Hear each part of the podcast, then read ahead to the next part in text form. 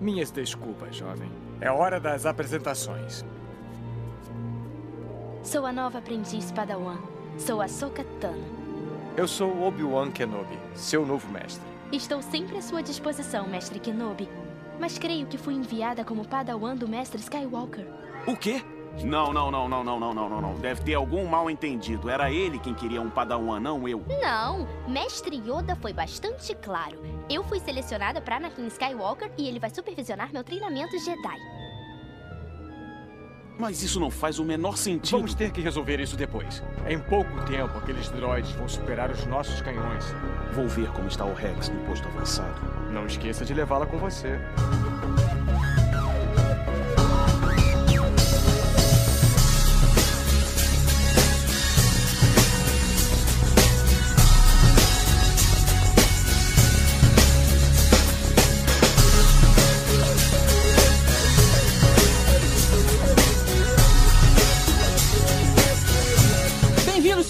Senhores, a mais um Podcastinadores, o podcast de filmes e séries de TV. Eu sou o Gustavo Guimarães e aqui comigo, dando um rolé de baleia pelo espaço, estão Fernando Caruso, Muito ansioso por um crossover entre a Soca e Pica. Ia ser bem maneiro.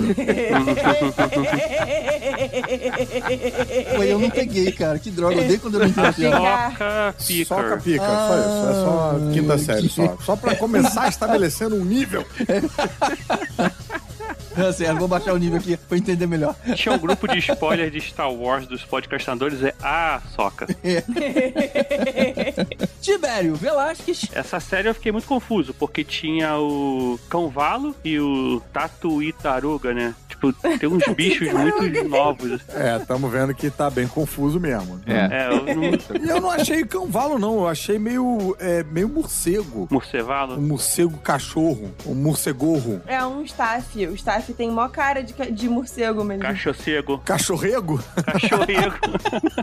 Cachorrego. Pegochorro? Não, aí não faz sentido. com a rainha da porra toda, Nádia Lírio. Pena que a gente não faça gravação de vídeo, porque vocês estão perdendo a oportunidade de ver o meu chapéu. Ah, Entendi a referência. piada interna, mas tudo foi bom. Entendi a referência. É, essa aí eu não acompanhei, não. que isso, Caruso? Você que originou, não foi você que Não. originou o chapéu da soca? Fui eu que falei. Eu não. Ah, não, foi o GG. Ah, foi o GG. Eu estava explicando a piada, eu na. Que episódio foi esse que a gente gravou? Cara, acho que foi Mandalorian, Mandalorian, tem que ter temporada sido, que tem que ter apareceu sido. a soca. Tem que ter sido Mandalorian. E aí eu perguntei o seguinte: aquilo no- na cabeça dela é um rabo? É um cabelo? Aí todo mundo, enquanto alguém dizia, não, não sei, eu falei: a pergunta é a seguinte: ela tira pra tomar banho? Cara, na moral. e pronto. Foi, foi um Virou- dos momentos que eu ri mais da história dos nos 10 anos de podcastinadores. Vieram aqui ver se eu tava passando bem. Eu comecei achando que eu tava descendo o nível, eu acabei de descobrir que eu subi o nível um pouco. É. Não, tem episódio da Soca desse, dessa série que ela bota um, um capacete por cima do chapéu, que não faz o menor sentido. né? E eu veste o parente.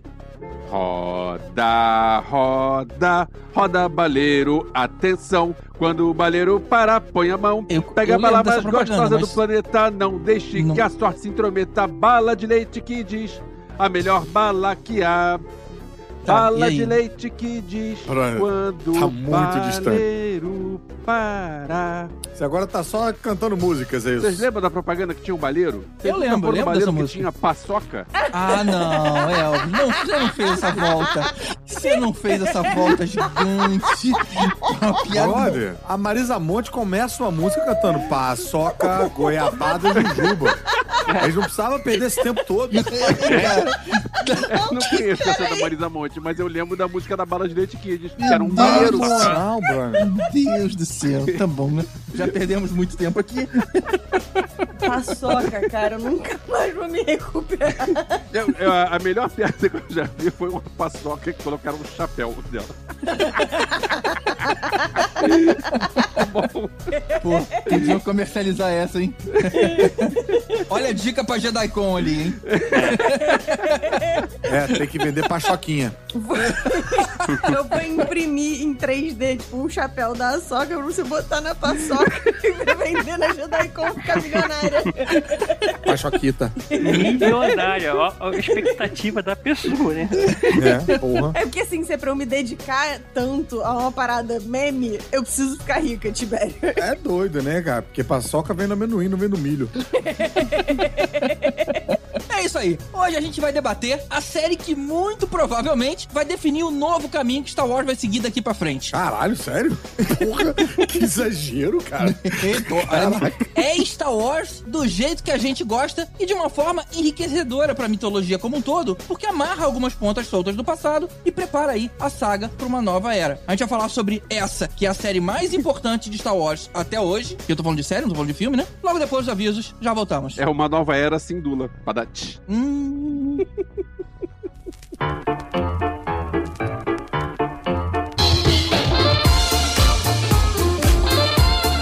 Opa, opa, o aviso, é claro, é sobre a JediCon do Rio de Janeiro, que vai acontecer agora no dia 4 de novembro no Planetário da Gávea e vai durar o dia inteiro.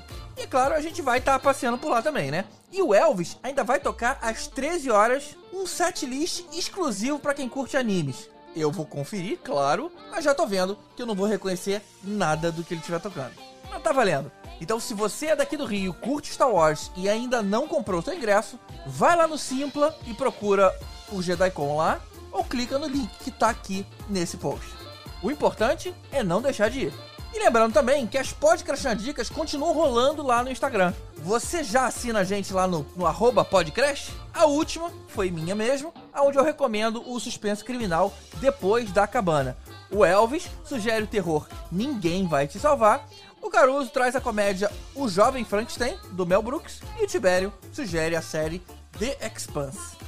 Confere lá para ficar por dentro das sugestões do que assistir no final de semana. E as sugestões têm sempre a cara de quem está recomendando.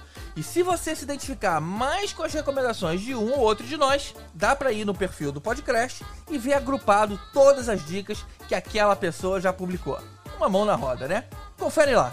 Então, antes da gente seguir pro tema, vamos agradecer os nossos apoiadores, aqueles que são os responsáveis por esse projeto continuar existindo e você receber esse áudio aí de graça no seu agregador.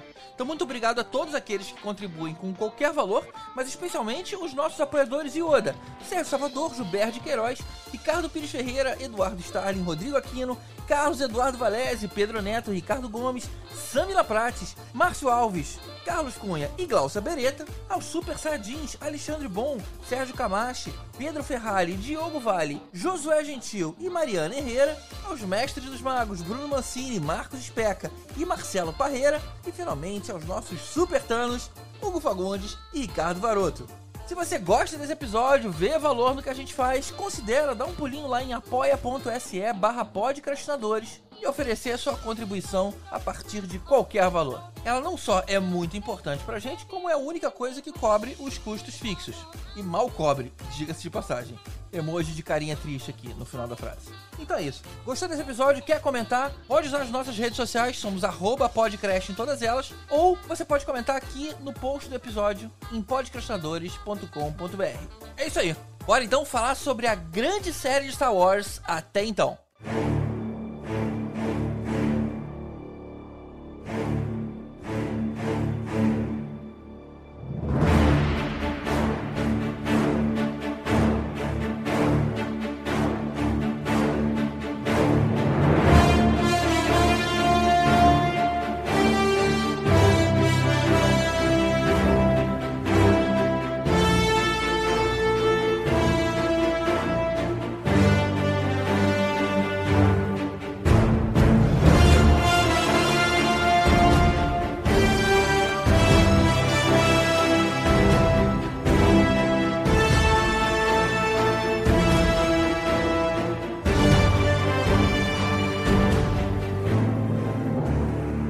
Impressão que a gente teve assistindo essa série é que a Disney entregou Star Wars pro Dave Filoni e falou: faz o que você achar que deve, faz o que você acredita que Star Wars deve ser. E ele criou uma série cujo mote central é a Ahsoka indo resgatar o Ezra nos confins do universo e impedir o Traum de voltar. Só que só quem sabe quem são esses nomes são os fãs que consumiram o universo expandido, porque nenhum filme nunca mencionou nada ligado a esses personagens, nem mesmo sobre a Ahsoka Ela foi criada pro longa de animação Clone Wars, depois veio a série Clone Wars, com 7 temporadas e 130 episódios, depois a série Rebels, com 4 temporadas e 75 episódios, e ela ainda apareceu pela primeira vez em live action, em Mandalorian Season 2 e ainda em O Livro de Boba Fett. Ou seja, é muito conteúdo pra correr atrás. E aí, pra grande maioria que não tem tempo de ver tanta coisa e acabou pulando as animações, vamos tentar fazer um resumo rápido sobre esses três personagens e sobre os fatos que fizeram o Ezra e o Traum desaparecer? Não só animação, mas também livros, porque o, o Tron vem É. dos livros. Então, queria fazer uma ressalva também, que eu acho que assim, não acho que esse tenha sido o caminho da parada, não. Tipo de, ah, a próxima série de Star Wars, faz aqui o que você quiser, e aí ele fez a Soca. Não, acho que ele propôs uma série de Ahsoka e por isso que é, é ele que toca, porque ele é o criador do personagem, ele que tava em tudo, né? Ele que tava na série no Clone Wars, ele que criou Rebels, ele que enfiou, melhor, socou ela lá em Mandalorian.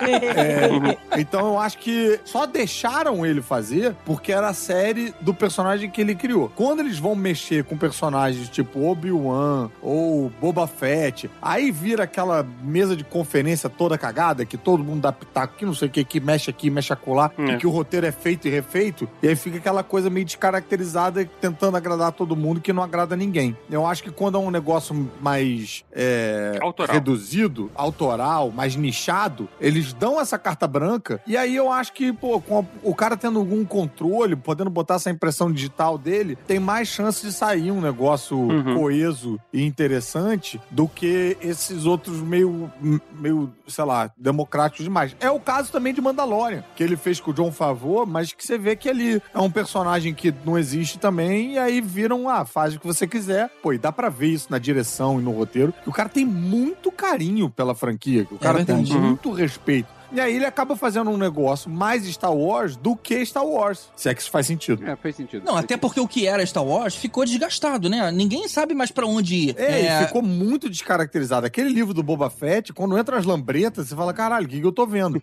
Roberto Rodrigues. E o Obi-Wan também, é meio... É pra encaixar numa linha temporal, mas não encaixa tanto emocionalmente. Aí a gente tem aquela Leia, umas perseguições meio trapalhões e tal. Sei lá, não sei. Por isso que eu tô confiante de que o caminho é esse, cara. A gente vai falar de futuro. Vamos especular sobre o futuro no final. Eu tenho dúvidas de que, se resolverem fazer uma série da infância do Luke, se eles vão dar na mão do Dave Filoni, entendeu? Eu acho que não. Eu acho que o Dave Uhum, Filoni continua entendi. sendo... É, e nesse caso, talvez eles, eles façam aquela co- conferência da Disney, né? Da, do Lucas- Lucasfilm e falam assim: É, vai ser a Caitlyn Kennedy, vai ser... vamos dar opiniões, né? É, por- É. é porque eu acho que as pessoas não vão mais querer ver uma série sobre a infância do Luke, sabe? Isso aqui já estabeleceu um nível tão bacana, de um nível de aceitação e de resultado tão legal, que eu quero ver mais dessa história, sabe? É, mas uma hora essa história vai acabar também, né? Eu pensaria assim como você, mas eu não sei se uh, o, o universo corporativo e se os números representam Uhum. isso que a gente tá pensando, entendeu? Aham. E tem outra coisa, tem muito fã de Star Wars que é órfão da família Skywalker. Tem que ter família Skywalker em tudo quanto é canto. A gente já discutiu isso aqui. Eu acho que não precisa ter família É. Skywalker em tudo quanto é canto, mas tem gente que quer. Eu acho que o, o Dave Filoni foi muito esperto que, assim, deixaram ele fazer a sériezinha dele lá, da personagem dele. E aí, rapaz, ele aproveitou pra dar uma lambida aí em assuntos paralelos. Ele misturou com Rebels, ele basicamente fez uma série live action que é uma continuação de Rebels. Ele foi muito esperto, acho que ele já é, cavou ela ali em Mandalorian. Eu acho que essa é uma boa deixa pra você, de repente, fazer o resuminho aí. E dizer como é que Rebels entra na história. Que, Não, beleza. Mas só pra aproveitar que assim, ele colocou. a- liberaram ele pra fazer a personagemzinha dele. Aí, ele, dentro desse sarrafo, foi acrescentando outros elementos que, se quisesse deixar, ele conta a história de Star Wars nesse, nesse período aí, do jeito dele. E aí realmente tá em boas mãos. Mas não acho que tenham entregado a chave do, da galáxia pra ele, não. Mas vamos lá, É, respondendo. eu só- não, a- não, não, agora eu quero só voltar uma coisa também que o GG falou assim, ah, que tem que consumir o universo expandido assim, mas aí a gente tem que saber o que, que é universo expandido e o que que não é, porque assim, a série Mandaloriano, se você considerar tudo Bom, que é só boa. os filmes, tudo que não é filme é universo expandido, bem, Clone Wars foi saiu no cinema, então é um filme. Ah, mas aí a animação, tipo assim, tem muita coisa que saiu assim que você cita, na própria temporada de Mandaloriano, você cita Troll, você, você tem a Ahsoka, ah, mas aí a pessoa não viu o Mandaloriano, tá vendo a Ahsoka paraquedas, assim, porra, bicho, também tá, é que nem tu vai pegar hoje a Marvel, que tem um monte de franquia, de spin-offs e tal, mas você chegar, não, não vai ver só o Endgame, ah, não quis resolver ver Guerra Infinita, não, vi só Endgame, não existe muito isso, né, sei lá. É, não veio aqui Tem- pra caçar. É. É, pô, tem que. Piada velha. É. Bem, então, a timeline dela, ela foi acolhida pelo Anakin durante as Guerras Clônicas, né, criança, e ali, pô, realmente, é, a Guerras Clônicas tem lá o longa expandindo muito mais do que o que a gente viu no filme, né, porque o que a gente vê no filme é cinco minutos de guerra, quase um, um golpezinho ali, né. Uhum. Na verdade, o golpe é o final da guerra, né, ali, Guerras Clônicas estende mais a, a guerra, e Clone Wars vira uma série de, sei lá, quantas temporadas que a gente acompanha o crescimento dela como Padawan. Eu não vi, eu vi só, acho que a primeira temporada e vi a volta da Soca em Rebels. Rebels, eu acho que é uma série que dá pra você seguramente assistir. É bem menos episódios, né? E menos longa e, e bem mais coesa do que é, Clone Wars. Clone Wars é de antes da aquisição da Disney. Dá pra sentir uma diferença, assim. Ela fica meio dark no início. Tem umas coisas que você fala meio, caraca, isso com certeza não estaria dentro do pacote, dentro do universo Have a Magical Day da Disney ali, né? Já Rebels tá mais alinhado com tudo, assim. Já tem um pensamento corporativo. Ele alinha até com Star Tours, se eu não me engano, aquele brinquedo do, do parque da Disney. Caramba, tem Sim, tem, ligação? co- tem referência. Tem, Tem, referência, tem sim. referência. Eles transformam aquele brinquedo num veículo de transporte que depois vai até aparecer em, em Mandalorian, se eu não me engano. Assim, o brinquedo sempre foi, tipo, um veículo de transporte. Canônico, só né? apareceu pela primeira vez no- nas animações, mas ele sempre foi canônico. Quer dizer, desde que a Disney comprou, assim. Mas, Caruso, você tá falando onde ela aparece, você não tá contando a história dela. Assim, Tá, É, a só que ela foi encontrada pelo aquele Jedi, o Plucon, né? Que aparece até no, no- Acho que no terceiro filme, pilotando nave e tal. Ele vai morrer lá Aham. no, no, no, que tem os tentáculos também, né? Não, não, esse é o Kit Fisto. Não, ele usa, tipo, uma máscara com, com um negócio colado. Ele pra- tem como se fosse. Ele parece, ele parece um bode, tem um é, chifre lembrei. assim enrolado assim na cabeça. Ah, tá. Laranja. Lembrei. E aí, quando ela, ela, ela começa a treinar como Padawan, né? Com, lá, com Yoda e tudo mais. E aí, quando ela chega mais ou menos, acho que uns 14 anos e tudo mais, depois da Batalha de Geonosis, o Anakin já tinha virado Jedi Knight. E aí, ele, ela é, é direcionada para ele para treinamento, né? Como Padawan. Aí, du- lógico que durante uma guerra as coisas se aceleram um pouco, então ela acaba, na verdade, tipo, fica muito pouco tempo como Indo pra guerra com ele. é, muito pouco tempo como Padawan realmente treinando, ela acaba sendo jogada na guerra, assim como outras, como é, O Kanan aparece no, no Bad Batch também. o Kenan, né? Não, exatamente, que aparece no Bad Batch, nos quadrinhos. Então, assim, como é que é o nome daquela outra também que tem duas, que até tinha na série Clone Wars também, que é a. a A Barizoff e a... Barizoff, né? A Barizoff é a, a, a best dela, a Luminarum Dili, né? E ela, a Jedi também. Então, assim, elas todas, essas Jedi acabaram é, também, e ele tem também o Kenan, jogando muito rápido no, no jogo dos adultos, né? Pelo fato de da guerra estar rolando, né? Então, aí, isso que- aí ela começa o treinamento com o Anakin até uma fase em que ela identifica, meio que ela vira um, meio que um, ela going rogue lá, né? Ela, ela meio, que, meio que vê que o Jedi ela não concorda muito com o que tá acontecendo e tudo mais, cada guerra, e abandona a Ordem Jedi. Isso lá Não, na na frente. real, né? ela acaba abandonando a Ordem Jedi porque a Ordem fode ela, né? Sim, assim. sim. É, é, tipo. Não, acontece um, um atentado ao Templo Jedi e uma pessoa forja pra parecer que é ela e a Ordem Jedi, tipo, realmente tenta excomungar ela, basicamente, e tal, não sei o que. Ela, Isso ela tudo tá em Clone Wars. no Clone Wars. Ela passa por um julgamento e tal, blá blá blá. Quando ela consegue finalmente provar que ela era inocente, ela decide abandonar a Ordem Jedi porque, tipo, a Ordem abandonou ela, virou as costas pra ela. E ela se sente traída Não, e tal. é- vamos combinar, a Ordem Jedi, que, um monte de patetas, né? Porque o, o Palpatine dobrou eles anos aí e depois, tipo, vamos combinar que, né? Não, todo mundo enganando eles o tempo todo. E só de ouvir esse resumo, cara, você já vê como o Poder de Filone cria tramas maneiras, interessantes e bem melhor do que a Federação do Comércio, sacou? É tipo, o- reviravoltas e, e- e envolvendo as coisas que a gente quer ver, envolvendo Ordem Jedi, envolvendo a, a conspiração lá e tal. Pô, eu vou ter que retomar Clone Wars. Eu preciso voltar também. É. Clone Wars tem muitos, muito fillers, né? Tipo, tem aqueles episódios que não vão de lugar nenhum pra E nenhum. a história não avança, né? Mas já vi que tem na internet também Tem, uns. tem um, uma É, lista uma- né, de episódios guia, que né? valem a pena ver. é. É, Tem. guia dos episódios Mas imperdíveis. eu gosto muito dos episódios largados de Star Wars que tratam muito sobre os clones, né? Assim, tem um episódio que mostra uma- um destacamento de clone no planeta tal, no meio da guerra tal, e acho que dá uma humanidade pros clones que a gente não costuma Uhum. ter em outros materiais de Star Wars, né? Maneiro. Mas é isso, a história da Soca é essa. E aí, falando em Rebels, né? Perguntando, respondendo a história do Ezra, né? é, Rebels, ele funciona muito como uma conexão entre o terceiro episódio e o quarto episódio. A gente tem um embrião de uma rebelião surgindo. A gente ainda ainda não tem aquela rebelião grande que, é a, que, o, que o Luke chega, né? Que tem uma base grande e tal. A gente tem pequenas células, células ali se comunicando com dificuldade e tal. E uma delas é essa da, da Hera Syndulla, junto com o Kanan Jarrus, que é um, um, um, um Jedi também é, Escondido. é, escondido, né? Era um dos moleques do Templo Jedi lá no, que sobrou. E o Ezra, que é um menino que parece ser sensitivo à força. A Sabine, que é uma Mandaloriana. Aí tem o Zeb, que é um alienígena, não sei de, de, de, qual raça. E aos poucos a série vai mostrando a origem de cada um, né? Como é que eles se juntaram e tal. Muito do que é a, o background, o backstory da Sabine é usado em Mandalorian. Aquela história da, uhum. da espada, do sabre negro, e que quem empunha o sabre vira o líder dos Mandalorianos e tananã. Tudo isso é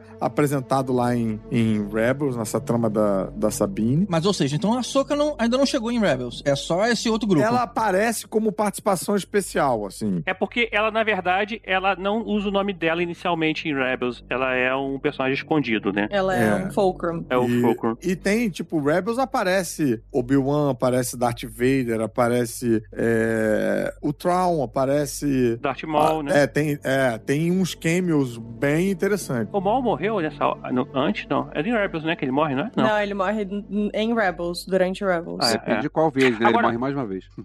É, é Rebels tem duas coisas. Um que o, o nome do, do Zeb lá o, é o Lassad, né? A, a, raça dele. E segundo Isso. que tem o personagem, é, o nome dele é Agente Carlos. Caraca, a dublagem dele em português é muito boa. Não sei quem faz, cara. Muito boa, cara. É um cara que devia ser chamado mais pra dublar mais vezes é. em outras coisas, né? É, eu acho que deveria. Ele é muito inventivo. ah, quem não entendeu é o Caruso. Obrigado, Tibério. A legenda, né? Tipo. É, é. Eu sou canônico em Star Wars. Eu acho que me convidaram achando que esse personagem ia desaparecer depois do piloto, mas ele, ele fica até o último episódio, maluco. Tem um arco enorme. E é tem bem um arco maneiro. muito legal, inclusive. É muito legal. É, é legal. Coisa vale inclusive, eu fui assistir a Soca sem ter visto nada, né? Como quando começaram a aparecer uns personagens de Rebels, rapaz, fiquei nervoso. Fiquei nervoso. Imagina. Já pensou? Nossa, isso é muito irado. E o Tron? Ah, o Tron é um personagem que, na verdade, surgiu originalmente em livros. Ele surgiu na, nos livros que todo fã de Star Wars todo fã que velho. odeia a Disney idolatra. Sim. que é o Herdeiro do Império. Na verdade, era uma época que a gente tava órfão de Guerra nas Estrelas, porque não tinha nada. Tiveram os filmes, aí tiveram o relançamento dos filmes, e aí teve a trilogia nova, e tive, teve um tempão sem nada de lançamento. E aí tinham livros. Quem curtia Guerra nas Estrelas tinha que ler os livros. E apareceram. Mas o livro é antes da trilogia nova, né? Ele é de 91, Sim. né? Mas, Sim, anos sim, 90, sim. pois é, mas anos 90 não tinha muita coisa pra gente consumir. Tinha nada. E aí apareceram esses livros. Eu lembro que um amigo meu emprestou pra mim, cara, eu achei aqui no máximo três livros dos Herdeiros do Império, porque era como se fosse os episódios 7, 8 e 9, como a gente queria ver na época. Porque era a continuação logo depois do que aconteceu no Retorno do Jedi. Eu tenho medo Isso. de ser excomungado, mas eu achei uma leitura difícil, viu? Obrigada, Caruso. Eu também. Somos dois. Não, e- é- então. Jura, Nádia? Sério? Saímos os dois do conselho, se for o caso, mas eu achei a Caraca, leitura bicho. meio enrolada, pesadinha, meio, meio chato. É. Não, é assim, eu lembro que o Herdeiro do Império, a, o Last Stand, como é, como é que é? o- Caraca, deu branco. Então, Mas não, eu, eu lembro. não vou ajudar nesse porque eu não passei do Herdeiro do Império.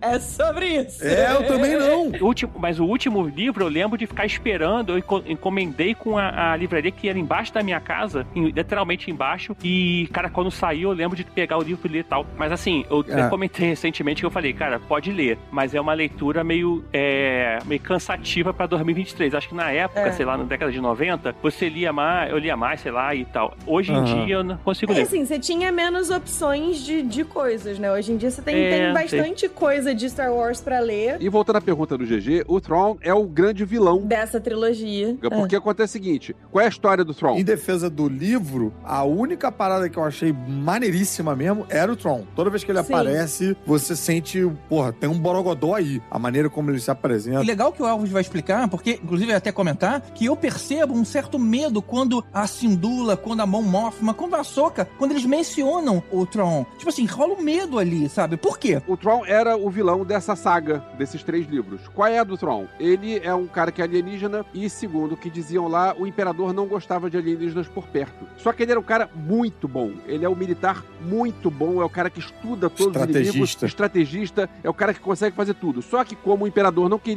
um cara azul por perto, mandou o cara lá pra longe, pra cacete, some daqui porque eu não quero, eu não vou me livrar de você porque você é um cara bom, mas eu não quero você por perto. Aí quando teve a batalha do que teve no Retorno Jedi, quando o Thrawn chegou, já tinha acabado, já tinha perdido. Ou seja, ele é a maior, ele era, né, nesse, nesse caso, era a maior patente militar que tinha. Ou seja, quem ainda era militar, quem ainda era imperial, era ele o cara, ele era o chefe. E ele é um cara que é É por isso É, que ele é o herdeiro do Império. Sim, e ele é o cara que é estrategista, é o cara que estuda todo mundo, aquele, tem algumas coisas que acontecem de ver quem é o adversário, tipo aí mandar o cara pra chegar. E consumir a cultura e a arte do- de cada é, raça e tal, pra entender Caramba, como o adversário vai pensar. E tem isso um pouco no, na, na série da Soca, quando ele chega e que Aham. pergunta sobre ela, e como é que ela é, e como é que é, e, e quer saber informações sobre ela, tipo, e tem isso em Rebels também. qual é a dela? Ele quer saber qual é a dela pra conseguir estudar melhor e conseguir saber onde combater, como combater. O personagem é muito bom. É, em Rebels ele estuda a era Sindula, ele sabe das tradições dos antepassados e tal, pra atingir ela de um jeito que vai desestabilizar ela emocionalmente. Ele consegue descobrir um bicho que anula a força, porque ele tem um Jedi louco, que era um clone. Ah, é, aquela e aí salamandra ele, lá, puta ele merda. é, O livro Como é que ele esquisito. faz pro, pro Jedi louco não encontrar ele? Ele tem um, um bicho que anula a força e aí ele te chama o cara por perto, porque agora você não pode fazer nada contra mim, mas eu posso usar você. O cara. E tem referências desse bicho no Rebels também. Nossa, tinha esquecido disso. Pois é, o Tron é, é um personagem muito bom, eu só achei que o ator tava um pouco barrigudo demais. Mas, É, é, pra quem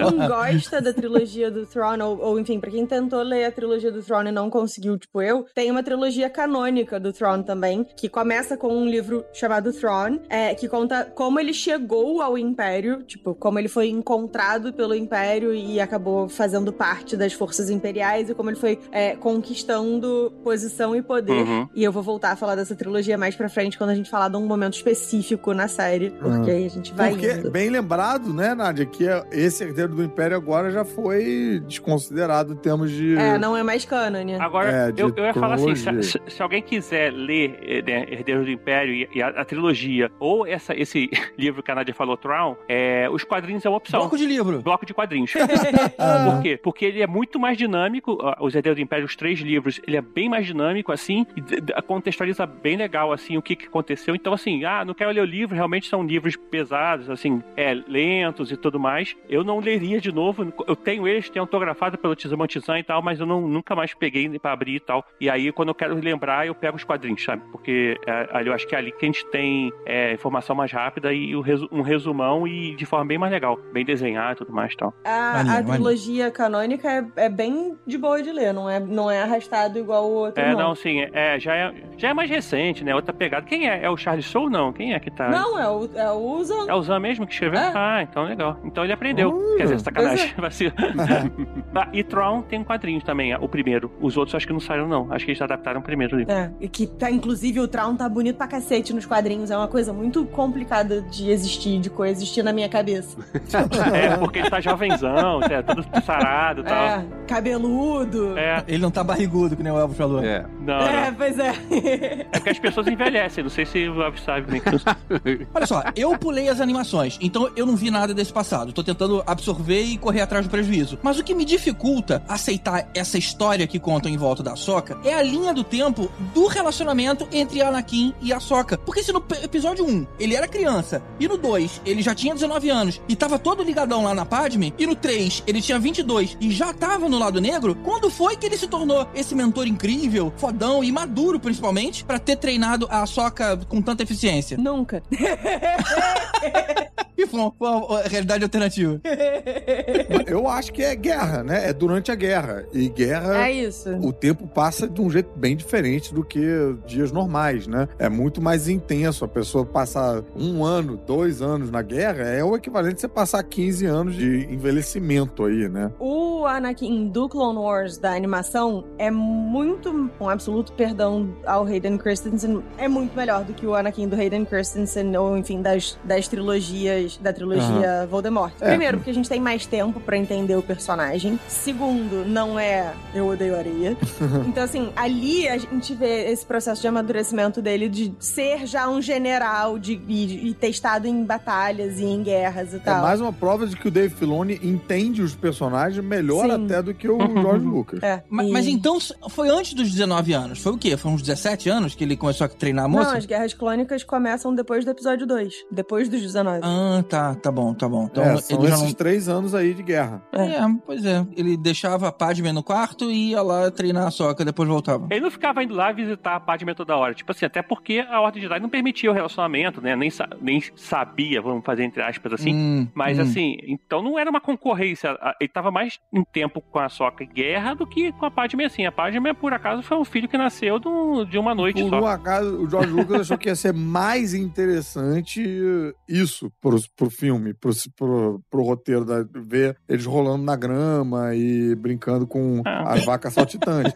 Mas aquilo ali é tipo exceção do que era o cotidiano do cara no meio da guerra. Saquei, saquei. Legal. É assim, eu fico imaginando assim, pensa numa questão de guerra, assim, a galera meio que fica tipo guerra do Vietnã, a parada dura pouco tempo, a galera fica, fica traumatizada, tal, o relacionamento de irmão que acontece na guerra, mas parece que tu imagina isso durante anos e com seu mestre, né? Esse relacionamento sempre entre aluno e mestre, né? Mas você pensar, é, tipo, na arte marcial já é uma coisa bem forte, tu imagina no meio da guerra, numas paradas assim, com um, você pensar que a, a força é uma parada, É. tipo, extraordinária, assim, sei lá, eu acho que dá pra comprar um, relacionamento mais forte, assim como o próprio Obi-Wan e o Anakin e etc. Todo mundo fala que o Yoda foi, foi mestre, pô, tipo assim, o Yoda treina todo mundo quando criança por pouco tempo e tal, e nem, e, tipo, todo mundo considera pra caramba o Yoda, então assim, sei lá. Bem, eu traço um, um paralelo de um lugar que talvez eu não possa traçar paralelo, mas de um lugar bem privilegiadinho, que não dá pra comparar com guerra, né? Mas, cara, ficar em cartaz, quando você convive com a pessoa, ficar, tipo, seis meses em cartaz, bicho, termina, tipo, família. Família, Assim, você- é, é- é porque é muito É tipo intenso. o BBB, então, assim. É tipo um Tipo, bebê. bebê. guerra É que nem a tipo galera que BBB, vai essa é a pro- conclusão que a gente...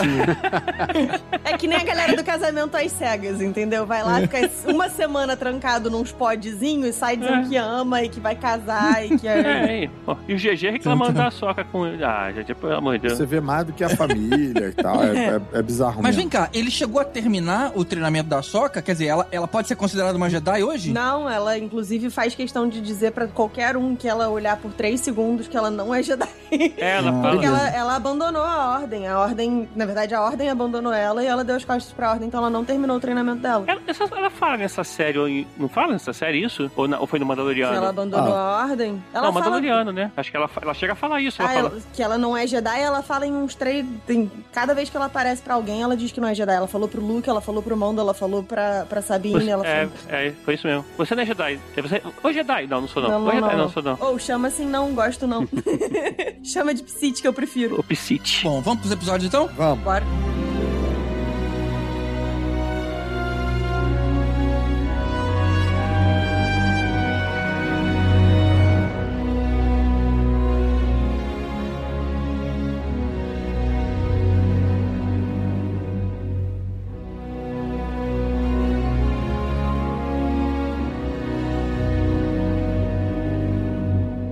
Episódio 1, a gente conhece o Baylan Skoll, que é um ex-Jedi, agora mercenário, junto com o aprendiz Shinhat. Eles resgatam a Morgan Elizabeth, que tinha sido capturado pela Soca lá na série do Mandaloriano. Ela conta pro Baylan que a Soca tá procurando o grande almirante Traum, desaparecido há anos desde a luta do Ezra. Uou, é a mulher lá do Mandaloriano. Sim, sim. Não tinha me ligado, achei que ela tinha aparecido ali. Da lança de Beskar. É, É, é. E é um bom episódio esse. É exatamente o momento que eles citam o Troll. É. olha. Na.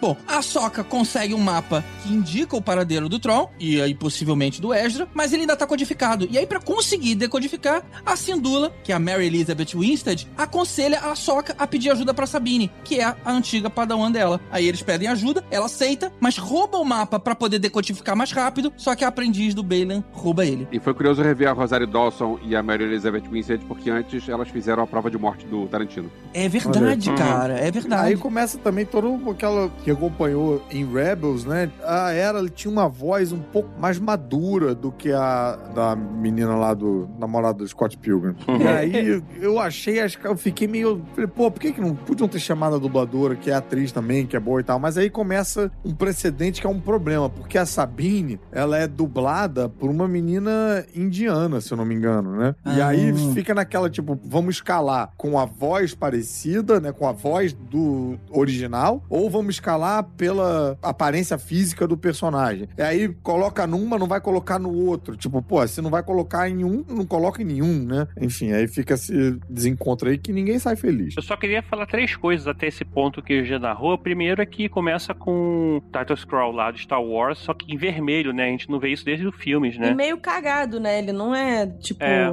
é, ele é um pouco diferentão, é tipo, É. ele quer- parece que quer passar uma coisa, tipo, ah, a gente tá mais dark agora, né, sei É, lá. Mas achei maneiro. E achei a história apresentada ali é, instigante, assim. Uhum. Uhum. uou. E eu queria fazer um elogio pro Ray Stevenson, cara. Quem é esse Que- cara que mesmo, criou- hein? De onde eu conheço Cara, ele? ele criou um personagem ali, quer dizer, o personagem já existia, mas esse cara encaixou tão bem que eu queria ver um filme exclusivo, né? Pena que o cara morreu, infelizmente, né? Mas eu queria ver um filme só dele, cara. Sim, o personagem Peraí, é bom. quem? Quem? O ator, o Ray Stevenson, morreu. O ator fal- morreu antes do Morreu? filme da série. É. Morreu, cara. Escolinha do professor Raimundo.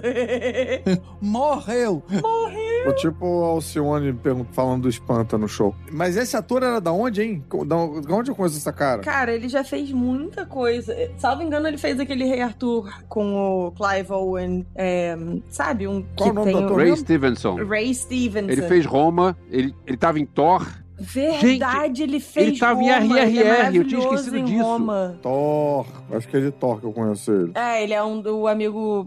Ele é o Baldur. É, o, é um do, do gordão lá. É. Mas então, aí só voltando, outra coisa desse tempo inicial aí que o GG falou, tem, é, quando ela chega no templo lá, tem três estátuas lá, tipo, danificadas assim tal, que lembra e, e são referências já aos deuses de mortes lá, que são os, os três que. Acho que aparece. É em, é em Rebels? É em Rebels, né? Que É em. Rebels. Não, Rebels? não, é em Clone Wars, desculpa. Quando- olha, Tem é- uma referência a eles em Rebels, mas, mas a gente vê a história primeiro em Clone É, Wars. eu- assim, tem uma questão que eu já vou deixar claro. É, Rebels e Clone Wars, pra mim, se misturam em algum- algumas partes. Então, assim, pra mim, cara, pra mim foi tudo uma grande série.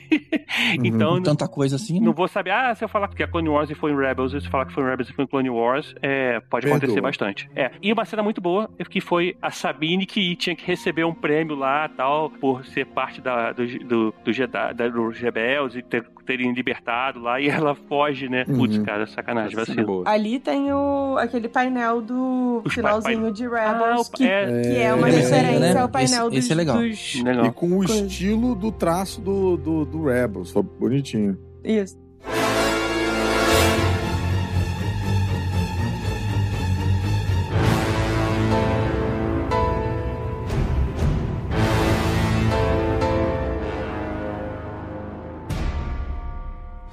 Episódio 2. O Bela e a Shin levam o mapa roubado lá pro planeta Seatos, aonde a Elizabeth vai contar que o Tron tá preso em outra galáxia. A Soka e a Sindula, enquanto isso, vão investigar as docas lá de Corellia, porque elas descobrem uma construção secreta de um hiperdrive gigantesco pelo Império Galáctico, ou pelo, pelo menos pelos infiltrados dele. Aham. Só que antes deles desaparecerem no hiperespaço, o Chopper, que é o droid lá da Sindula, Yes. consegue implantar um rastreador na nave. Uhum. Pô, o Chopper, cara, fiquei tão feliz de ver ele em live action. Foi muito maneiro.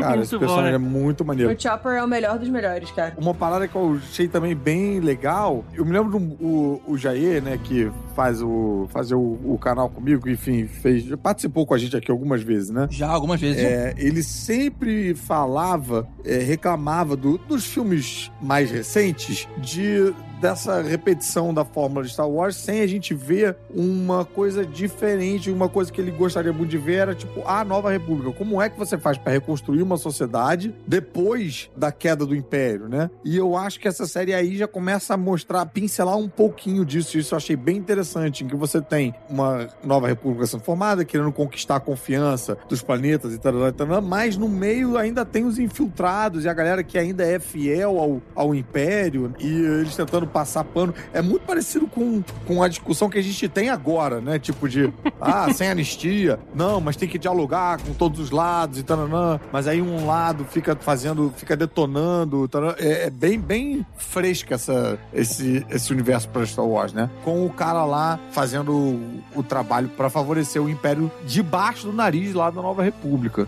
E aí, no fim do episódio, a Sabine conta pra Soca que ela tá assim disposta a virar o padawan dela de novo, se for para encontrar o Ezra. E essa parte foi um troço meio estranho porque o, a Sabine não, não tem a força não sei, ficou um troço meio esquisito. Porque... É, eu acho que isso também fica meio referente ao, ao hiato entre Rebels e essa série. É, assim, o Kanan tinha começado a treinar a Sabine em é. Rebels. Não, e tem uma tem... passagem de tempo aí também, né? Tipo, entre o final de Rebels, é, não é imediato, né? É, não, porque não é imediato. Até porque tá o final de, de, Rebels tem um hiato também. Mas, Elvis, por que você acha que o problema tá o, o roteiro em dizer que é, ela não tem a força? Porque, na verdade, pelo que eu entendi, ela roubou o mapa por conta dos conhecimentos tecnológicos dela. Ela ia usar os equipamentos dela para tentar achar o cara e não tentar ser force sensitive. Porque até agora todos os Jedi que apareceram são pessoas que são force sensitive. Tem pessoas que são que têm a força e as pessoas tipo o Chirrut que não é não é Jedi, mas ele tem manja dos Paranauê da força. Ela é muito melhor como Mandaloriana, quando ela luta, ela larga o sabre e usa lá as coisas de, de Mandaloriana, ela é muito melhor do que como, como tentando ser Jedi, porque ela não tem a força. Eu achei Sim, que ficou mas esquisito É porque eu acho que se fosse para usar força, seria pela soca mesmo, né? Ela usa, gente. Ela foi treinada pelo, pelo Kanan. Mas ela não tem a força. Não, mas ela não consegue usar na, na, na, série, ela não mostra em nenhum momento que ela consegue usar, né? Pelo menos até Sim, agora, né? mostra né? lá no finalzinho, é, lá no finalzinho, mas agora ainda não. Mas, enfim, eu achei essa dicotomia interessante, de ver dois estilos de luta diferentes, um que ela tem mais facilidade, outro que não, e a gente consegue ver claramente, né? Tipo, quando ela tira, ela tira que nem Mandaloriana. Eu acho curioso eu você conseguir legal. fazer isso. E já tem, eu não lembro, aparente. Cara, eu não lembro qual foi episódio, mas já tem algum momento que a gente vê que tem, ou se foi nessa série, mas tem Mandaloriano que já foi Jedi, né? Inclusive lá em Clone Wars, que aparece toda essa história do sabre negro e tudo mais. Tá? Agora, é, essa questão dela não, não ser força sensitiva e ser Jedi, até tá conversando outro dia sobre o assunto, que assim, a força, como Star Wars, e o George Lucas falou lá na primeira vez que ele falou sobre Star Wars, ela tá em tudo, né? Em, em todos os objetos, em todas as pessoas e tudo mais. Lógico que umas pessoas têm mais. Nos circula é, e nos penetra. É, tem mais midi-chlorians, que é. outras têm menos. Se você, Ai, se você usar pelo lado é, científico, sei lá, pode se chamar assim. Ou se você for pelo lado religioso, a força, a aura tá em todas as coisas. Então, por mais que algumas pessoas tenham facilidade em acessar um treinamento adequado, certo, tal, todas as pessoas conseguiriam controlar e fazer, né, assim. E só que Jedi ela não, realmente não quer seria, porque a própria Soca não é, então. é, não, pra... não tem, não tem. Vamos para o episódio 3.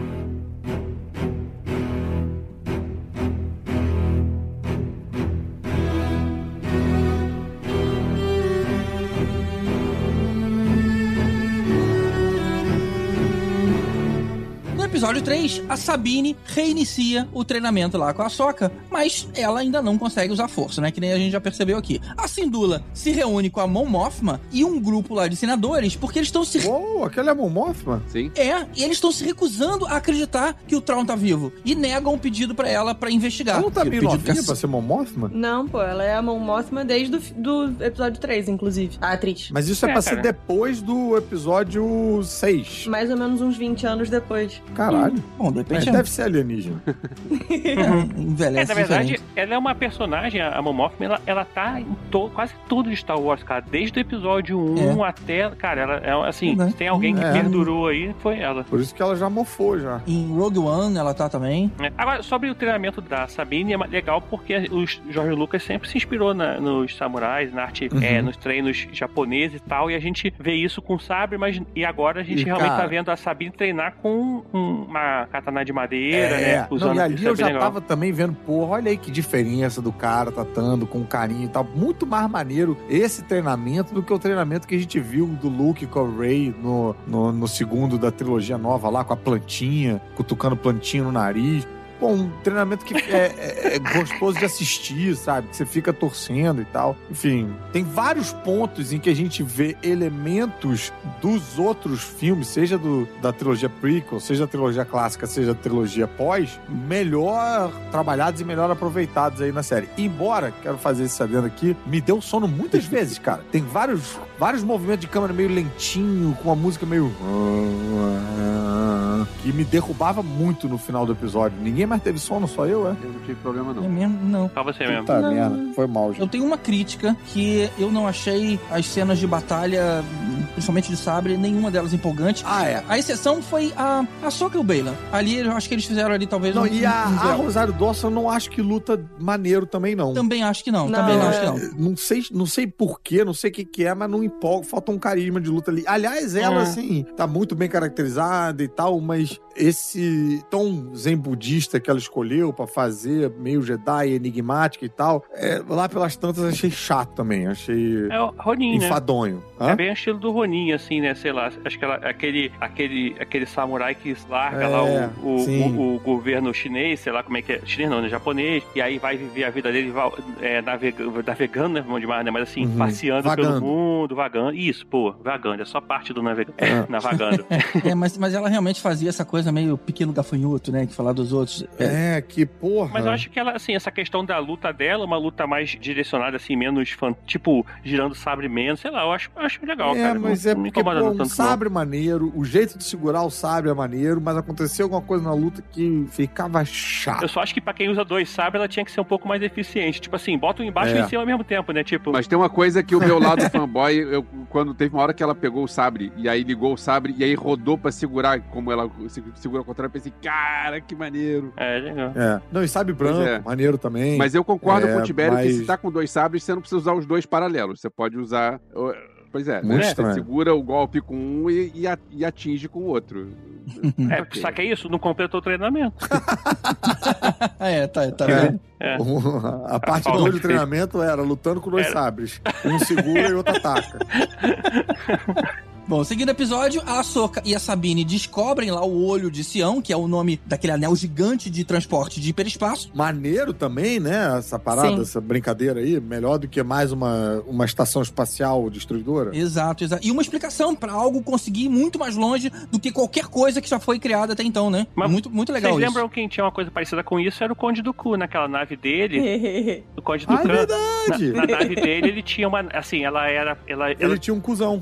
ele tinha um cuzão, é. Ele descia pra, pra superfície do planeta e deixava a- o, o, o ring lá, o, o É. anel no espaço, Era esperando. um aceleradorzão, é, é verdade, Ele é verdade. voltava lá pelo GPS, achava, e conectava e conseguia usar o hiperespaço. Ou seja, você pega uma coisa que já existia no canônico tal e, e, E aumenta ele, reusa. É legal isso, né? E não tem uma parada assim que, é, que essas naves tipo caça, de alcance menor e tal, elas não dão um salto, dão? Não, o TIE Fighter não, o X-Wing sim. O X-Wing dá. X-Wing dá. É. É, porque eu fiquei com a impressão disso, que essa nave do Doku era é, nesse esquema, né? Tipo, ela é uma nave de manobra, tá, não, mas aí ele coloca o ring e ele dá os saltos de um, Isso, de é. um é mais ou cruzador. menos. E a nave dele parece até ter um formato de um cruzador, assim, que ela é pontuda, né? Então eles fizeram uma. Assim, é legal a ideia, assim. isso. É, Ah, é, e legal. uma coisa, antes que eu. Não sei se você vai falar, ou já passamos desse ponto, mas aparece a gente ver o, o filho da, da Era com Ah, é o Kenan. verdade. É, O, o o garotinho lá, o Palupa lá. Eu vi uma foto dele lá do Lupa Lupa, ficou igualzinho. E que é todo force sensitive, né? É. Bom, elas são abatidas e acabam fazendo um pouso de emergência lá no planeta. E aí o Bailan envia lá as forças da, pra floresta pra caçar eles e o episódio acaba. Nesse episódio a gente vê um, um Purgil lá em live action, né? Primeira vez eu, que a gente, se eu não me engano. Que a outra vez que a gente viu em live action, acho que foi no filme, enquanto eles estavam em, em hyper, Hyperspace A lá. sombra, a a gente a vê sombra. eles no fundo, assim, né? Não sei O se qual? foi na. Que bicho A é esse? Baleia. a, a baleia, filme? baleia. Não tem no filme? Não. Ah, e também tem os gatos de. É, qual- A Lotal, Lotal Cat, é né? os gatos de Lotal também, em live action também. Não teve um filme que a gente vê eles, quando- enquanto eles estão viajando em hiperespaço, a gente vê as baleias no fundo, assim? Tipo, não, só sombra no delas? solo a gente vê uma sombra de uma coisa, mas não dá pra saber o que que é. É. Tá dentro do Maelstrom do... de Castle. Mas a gente não chega a ver baleia. exatamente que é um Purgil, não. Já tinha É? tido Ah, ent- Rebels e as baleias em solo? Já. Uau. Mas foi a primeira vez que a gente viu em live action, É, bem. verdade, em, em que dê pra enxergar alguma coisa.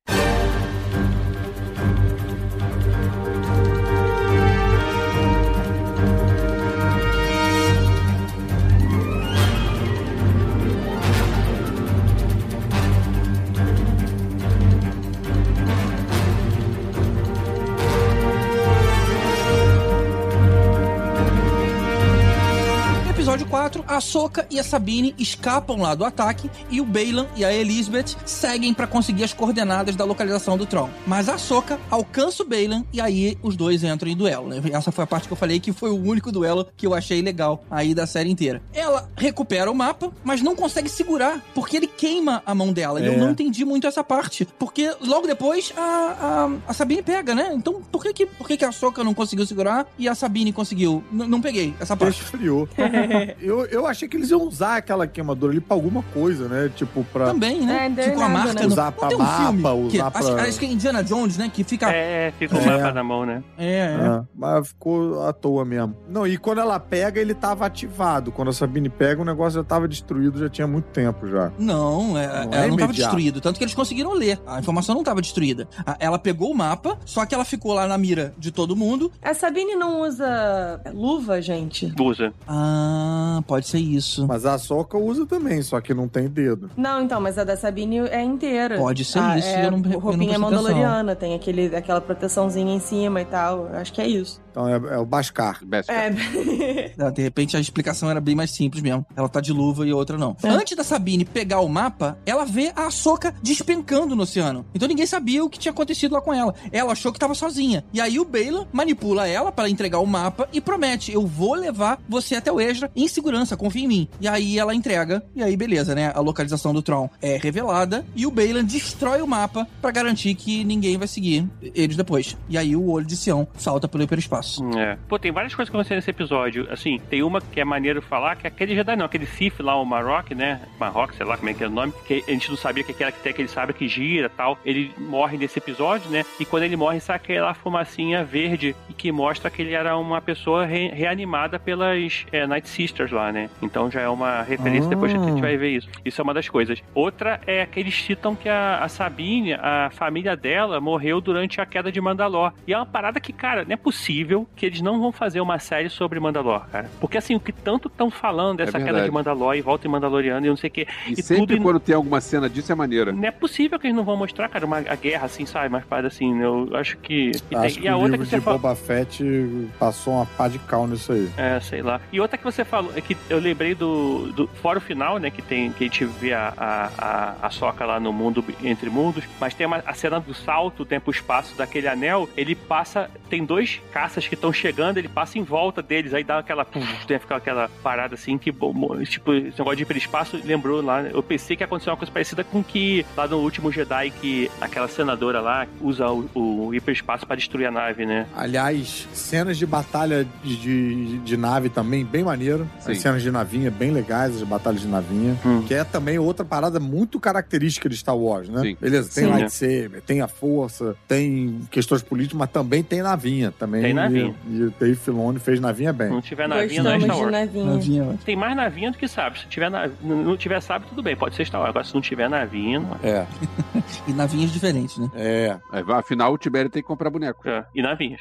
sim. Bom, como o Tibério lembrou, a última cena é a, a Soca despertando aí no mundo entre mundos e aí encontrando o Skywalker, o Anakin. Essa cena foi maneira, hein? Foi maneiro. Eu não entendi nada nela, mas foi maneiro. Ali o, o menino Christopher Hayden Christensen. Hayden Christensen, ele tá rejuvenescido digitalmente, não Acho tá não? Sim. Tá, Sim. com Tá, certeza. sim. Pô, sim. e, e tá E bem tá tão bom. cara. Tá- Aí eu não achei, não. Dá pra perceber, né, eu achei Dá. melhor do que Indiana Jones, por exemplo. Ah, mas eu achei que era a cena é menor, era num negócio meio azulado, um um escuro, sei lá. Exatamente. Mais é fácil feito fazer com, também. com cautela, É, você bota numa situação que é mais fácil. sem abuso. Sem abuso de poder.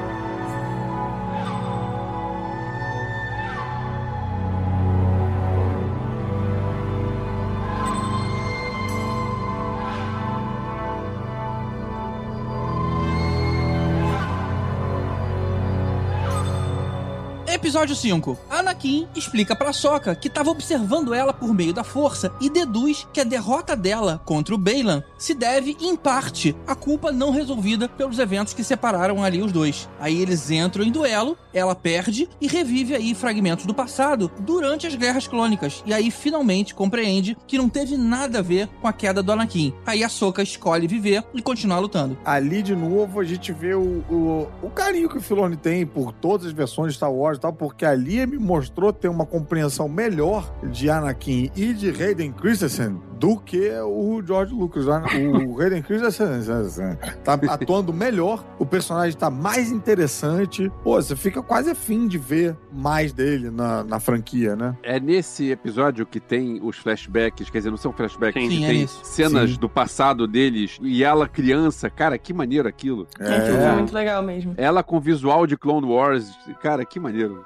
Quando eu vi o Star Wars, o episódio 2, cara, eu fui no cinema, tipo, zerado, não sabia nada que ia acontecer, cara. Então, assim, quando eu vi é, aquela Clone Wars em live action, eu falei, cara, que parada maneira, cara, porque, tipo, a gente sempre ouviu falar em Clone Wars, desde sempre, mas nunca Aham. tinha visto aquilo. E aquilo me, porra, fiquei arrepiado, e até hoje, quando eu vejo cena de aqui os clones, assim, eu me arrepio. Então, esse, episódio, pra mim, foi muito maneiro, porque, cara, ver eles lá correndo de novo, voltar lá a, a Batalha de Geonosis, a voltar lá, até a, a- o cerco de Mandalorian, parece uma parte. Tem uma, um cameo do, do Temura Morrison como Capitão Rex tal, na, porra, numa outra cena lá, cara. Sim. Muita parada maneira, assim, acontecendo, né? Isso, pô, foi muito maneiro, assim. Fiquei até arrepiado. Falei, cara, vi de novo, assim, esse episódio, só pra E ver. tudo isso a soca debaixo d'água. É. a respiração é. aque- Aqueles tubos na cabeça dela que ela ajuda a respirar. É, né? Já tá de snorkel mesmo? Nossa, Ou ela tinha morrido, né? Mas ok. tem essa explicação também. Mas a gente não É, confia muito. isso. Prefiro acreditar que ela tem um snorkel na cabeça. Bom, ela é recuperada pra equipe lá da Sindula e descobre que a Sabine tá com Baylan. E aí a Mon Mothma avisa pra Sindula que ela e a Soka vão ser presas, porque elas fizeram aquela pensão não autorizada. Só que a Soka foge antes, recrutando aí aquelas baleias por Gil pra levar ela e o Huyang, que a gente não falou do droid dela até agora, até o Ezra e a Sabine. É verdade. Ah, é, que é o, Que é David Tennant. o Doctor Who. É, eu... É. Não sei nem repetir esse trocadilho, cara. Fala de novo. Não, cara, não é trocadilho, não. É porque Doctor Who é, é o personagem, o ator, o- a voz é Eu do. sei, cara. Eu Sim. fiz um, um trava-língua Eu ali. sei, eu, eu, eu entendi do GG. E é o Crowley também. Sim, É My o Boy Crowley. É Crowley. verdade. Do Good Omens. Isso. Assim, a gente não falou do Young, mas ele é super importante. Ele só treinou, tipo, todos os padawans que já existiram na Ordem Jedi. É. A gente, tipo, deixou É. ele pra lá e foda-se. É verdade. E ele é meio babacão, né? Porque é o David Tennant, né? É. Mas é ele quem ensina os padawans a fazer os sabres. E ele É. tem uma coleção enorme de sabres guardada na nave dele, é irado. E alguém pergunta pra ele, né, que, qu- quantos anos você tem? E ele não responde. Salvo engano, ele tem, tipo, mais de 900. Ele devia ficar impaciente com os padawans. Falar, Jessica! Agora, é, a Soca, quando ela volta do mundo entre mundos, ela volta. É a Soca The White, né? Com a roupa toda branca. e tal. Rapidinho, eu preciso corrigir porque eu falei um negócio muito errado. O Huyang, tem- a gente sabe sim mais ou menos o período dele, ele tem mais de 25 mil anos. É. Nossa. Caramba! Só é tudo isso. Rapaz, Uhum. que a gente não consegue fazer uma geladeira que dure sete. Pois é. A soca The White lá, que nem o Gandalf, pô, ficou mais chata. é. De maneira que ele, ele tem 25 mil anos. Aí o, o Jason fala: Ah, você me ajuda a construir o sabridão, né? Tipo, tem um. É. dá, dá um. Corta o moleque, coitado. É porque não é assim, pô, me ajuda a construir um sabre. Não, você tem que estar treinado e tem que estar no momento certo de construir o seu sabre. Não é tipo, ah, qual é? Me dá aí. Pô, o moleque achou a Soca, cara. Pô, Mas foda-se, Na não tá força. treinado. Poxa. É assim, se a Ordem Jedi fosse menos rígida, era possível que não tivesse acabado, mas como acabou, Agora é hilário um cara com Young no nome ter 25 mil anos. é porque ele treinava os Younglings. O Huyang ele já tinha aparecido antes? ou aqui- Já, desde o primeiro episódio, cara. Não, tô falando já tinha aparecido em alguma outra coisa, em algum outro. Não, não. Algum outro E série, ele é algum outro Doctor filme, Who, né? desenho. É o Doctor Who Young. Exato. É o Doctor Who que treina os Younglings, o Young, entendeu? E ele é bom ou ele é ruim, Yang? E, e continua desenvolvendo, né, a, a piada. Chega, Chega de trocadilhos. Bora pro episódio a seguinte. piada já acabou, mas continua enrolando. A gente vai cagando o trocadilho até ele ficar. Ele é, ele é ruim. Quem é bom é o Hu Ying. Isso. É. ou então é o bom Yang. Ou- não, não é. Ah, Não. tem o bom Não. Ying e o ruim Yang. É, eu- Não, mas ele aparece assim em quadrinhos, se você quer saber o Ah, mas- é? Sim. Ai, que maneiro. Antes da parada. Ah, não, eu tô vendo aqui, ó. Catei aqui e eu tô vendo ele aqui em desenhos tipo Clone Wars aqui já. Já tô vendo imagens dele. Não, tem o, aquele episódio que tem ele. que tem um. um Wookieezinho construindo sabre e tal, tem ele. Aham. Olha, É, eu achei que ele tinha sido criado pra série. Não. não.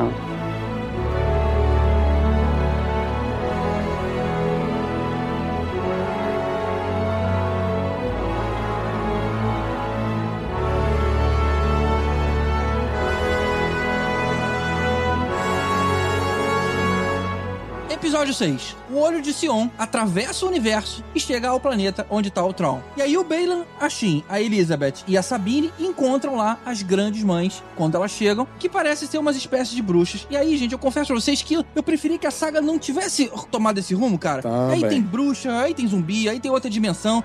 Eu não posso dizer que não gostei, porque o Filone é muito competente. Gostei sim. Mas, É. tipo assim, se eu fosse o Manda-Chuva, a única coisa sobrenatural na história inteira, pra mim, ia ser a força. Perdeu a mão um pouquinho. Não, mas tradicional de Star Wars perder a mão, pô.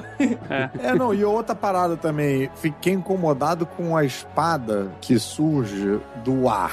Então, mas É, isso é. tá tudo no, no Clone Wars e no Rebels. É, no Clone mas Wars, tá. especificamente. Ah, me incomodou. Nada, nada nessa série é no- nova, assim. Não tem nada que ele tenha criado, assim, especificamente, que eu lembro. Tudo que tá aí já apareceu em algum momento. Se ele tira a espada da pedra, se ele tira a espada da lava, até se ele tira a espada da água. Ah, Você tá falando da espada que dá pra Morgan, essa? Mas nessa, nesse episódio, né? No outro? Não, ah, não sei final. qual que é, mas é porque falou É, das não. bruxas, eu, eu, eu lembrei. É, mais na frente. Mas, Ah, mas mas- tudo bem, já reclamei já, não vou reclamar lá na frente. Não, tudo Eu bem. também não gostei disso também. É, eu sou tipo o Dr. Manhattan da reclamação. Eu tô reclamando no futuro, estou reclamando no presente, estou reclamando no passado.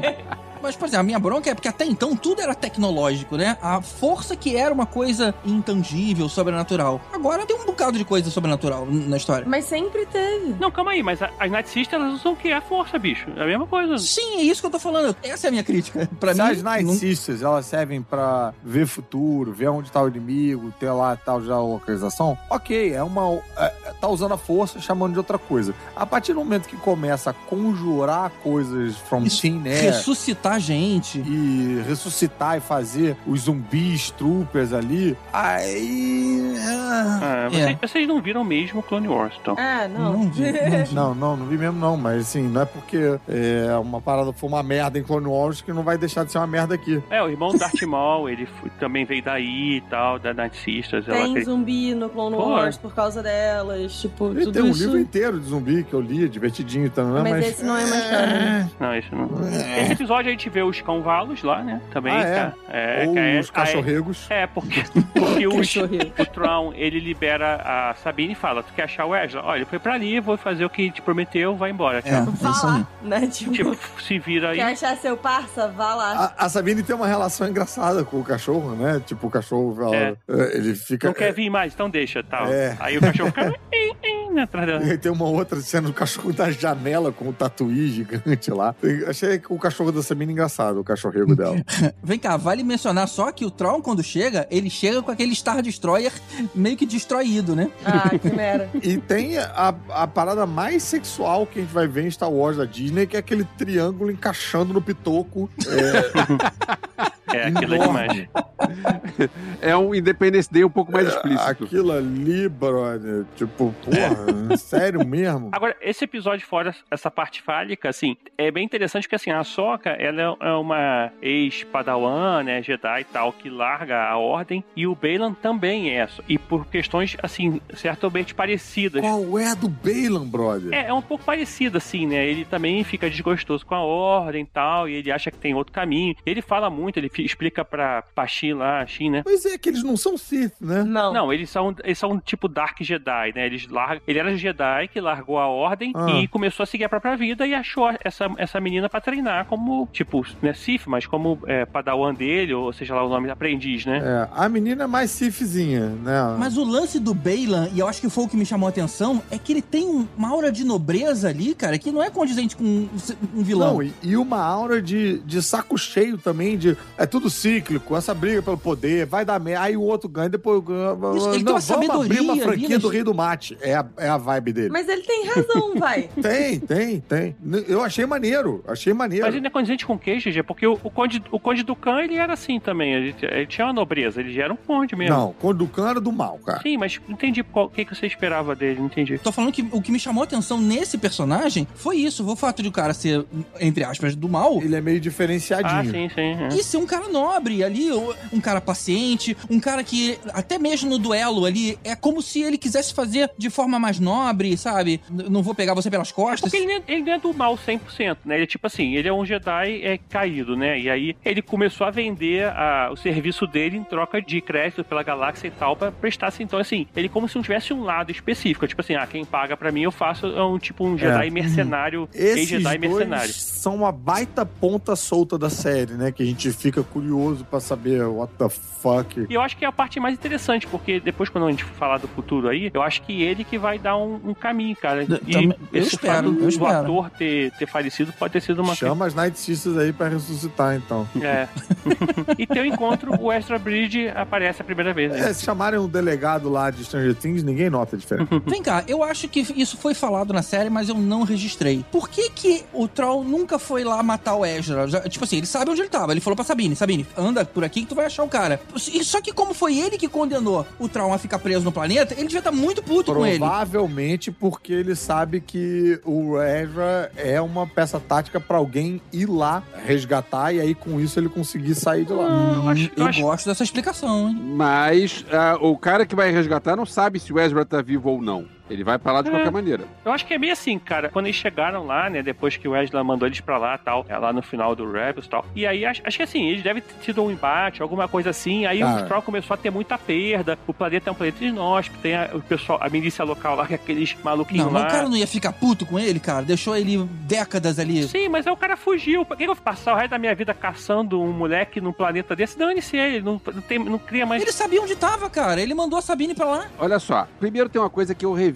o finzinho do Rebels. No finzinho do Ah. Rebels tem uma cena onde o Ezra, ele tá lá no- na nave do Tron, e aí ele consegue fazer aquele salto pra lá pra longe, pra um lugar desconhecido, e tipo, acaba o Rebels com ninguém sabe pra onde é que eles foram. Então, pensa o seguinte, no momento que eles chegaram lá, o Ezra tava sozinho numa nave com sei lá quantas centenas ou milhares de imperiais do, do Tron. Como é que o Ezra saiu disso? Tinha que ter sido explicado na série. Ah, realmente isso nunca acontece em Star É, Wars, né? A pessoa nunca entrar saiu, numa nave gigante. Nem o Luke, nem o Obi-Wan, nunca ninguém fugiu de. Isso aí, é. Imagina, ninguém Han entrou na Solo. Estrela da Morte, saiu, nenhum, nenhum velhinho entrou lá, desligou umas paradas. O, da própria série, o Ezra saiu do Star Destroyer quando ele voltou pra galáxia no último episódio, cara. A Então, parada mais moleza no universo Star Wars é você entrar em nave, infiltrar no Império e sair. você tá frente a frente com o seu inimigo e de repente você aparece num lugar diferente e conseguir sair assim de boa, sim, não você sei se quer. é tanto assim, depois a gente uma E série segundo só que- explicando como é que ele E fugiu, cara. segundo que essa dúvida aqui, que acho que foi o GG que acabou de levantar, eu concordo, porque alguém precisava explicar por que, que o Thrawn não foi atrás do Ezra, se tava tão fácil de achar. Ok, falta essa fala aí. Mas, pra mim, tá bem claro que o, o, a galera só chegou lá por causa do Ezra. Mas eles não sabiam se o Ezra tava vivo ou não. E o Traum é malandro, brother. Ele com certeza deixou ele ali falando: alguém vai vir buscar esse moleque e eu vou pegar carona. Ele ser uma isca, eu gosto dessa explicação. Eu acho que é a única que eu consigo aceitar aí. É. Não, cara, mas não, mas não é isso. Assim, o, o Troll ele fala, eu tive muitas perdas aqui, não sei o que. Ele fala sobre a questão, você vê que os troopers estão todos lá é, remendados e tal. Ou seja, deu muita merda nesse período, cara. Não tá, não, não tão todo mundo bonitinho fazendo a vida. Deve ter passado fome, o caralho é quatro. Assim, não é um planeta normal. E o que, que ele vai ficar É. gastando energia e recurso pra achar um moleque que não causa nenhum prejuízo pra ele? O moleque não tem mais sábio, não tem mais nada. Se perdeu algum o que, que vai ficar? Dane-se pra lá, cara. Porra, vingança, cara, é o manual de qualquer vilão. A página, capítulo 1, vingança, é o teu motivo principal. Pois é, eu tô aqui nesse lugar por sua culpa. O Traum não é de vingança, Não, cara. o manual de qualquer vilão é faça um plano cagado que é pro herói sobreviver pra poder pegar você. É isso, manual de qualquer vilão. Plano cagado. Deixa o menino lá. Ah, ele não importa e tal. O Troll não é qualquer vilão, GG. Se você conhecesse ele, você ia ver aqui. Não, e é. tem uma outra coisa também sobre o Thrawn, que é, tipo, embora ele seja vilão, ele é também uma pessoa que joga. Não, não é nem xadrez, tipo, tridimensional como é do Star Trek, que tem três andares. É um xadrez de, tipo, 28 facetas, assim.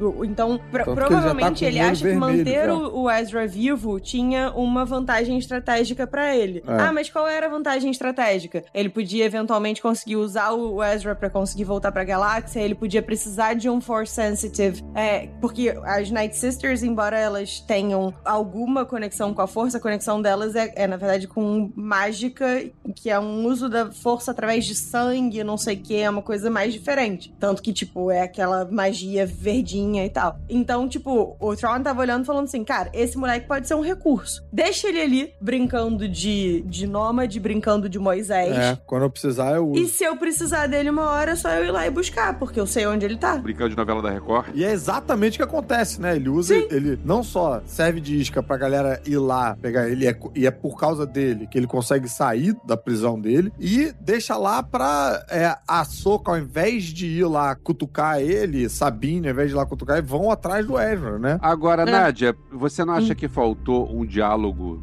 na, na, na série pra, pra falar disso? Ah, lógico. Não, eu não sou a Nádia, mas eu acho que não. Tá, por isso por isso que eu perguntei pra, não perguntei pra você, perguntei pra ela. E aí? Mas eu eu tô- acho que cabia, tipo, um- uma. Mas é porque também não teve nenhum momento, tipo, quem que vai perguntar? A Morgan Elsbeth, que, tipo, não questiona porra nenhuma do que o Thrawn diga pra ela. é, vai virar pra ele, ué, porque você não matou o Ezra? Tipo, Eu acho que assim, Entende? quando Não- explica não demais, tem- o pessoal reclama. Quando deixa assim pra imaginação, o pessoal não consegue imaginar. Pô, imagina aí qualquer coisa, cara. Acabou, não, não é É, imagina, tem um furo de roteiro. Vamos imaginar o que, que poderia explicar esse furo de roteiro. Ah, então imagina, o problema é teu. É, pô, então tá, caralho, o, o Filoni tá chateadão que tu achou isso.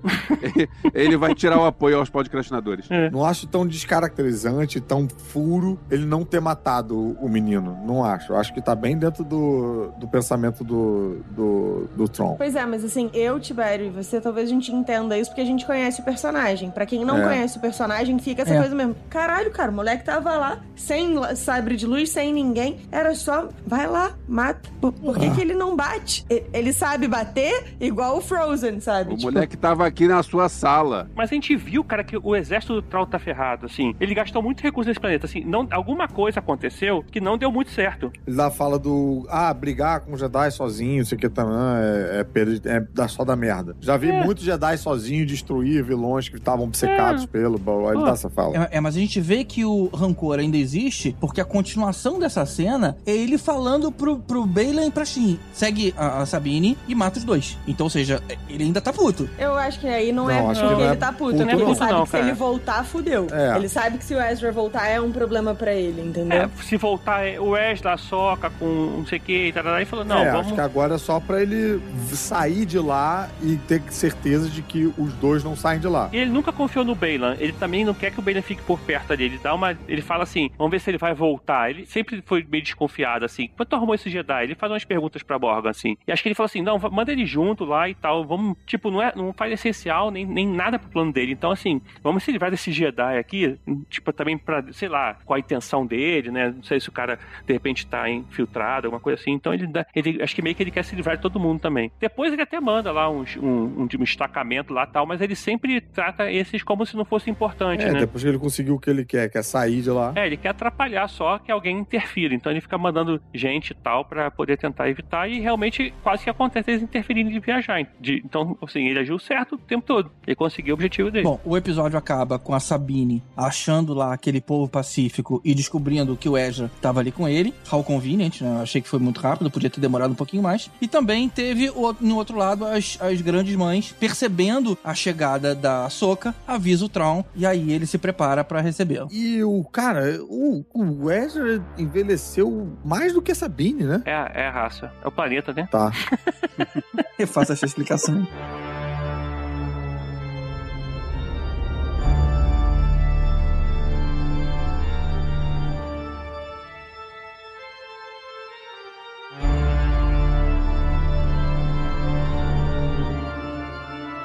Episódio 7. Em Coruscant, a Sindula enfrenta uma audiência disciplinar que questionava os relatórios lá sobre a conspiração secreta do Império. E aí chega lá o C3PO e fornece ao tribunal uma autorização falsa da Leia, forçando o tribunal a acabar absolvendo lá a Sindula. Mas o legal é que no final, a Mon Mothma ainda vai perguntar lá pra ela o quão séria é a situação. E a resposta é que, olha, todo mundo tem que se preparar pra isso. É, a gente se prepara pro pior e espera pelo melhor. E quem entrada bacana do C3PO, Sim. achei muito, Muito legal, muito, bem surpreendente. É, foi E legal. que raiva daquele maluquinho lá que fica. É Aquele maluquinho é o pai O do senador, né? personagem principal de Resistance, a animação que Ah, ninguém assistiu. olha aí, quero ver. Então, eu, eu queria falar uma- sobre essa, essa parte que me deixou um pouco encucada a respeito do Tron, porque esse, o senador Hamato Shiono, é o nome dele, ele depois aparece mais velho lá no The Resistance como pai. E ele, o tempo todo, ele critica essa questão de não existir outra ordem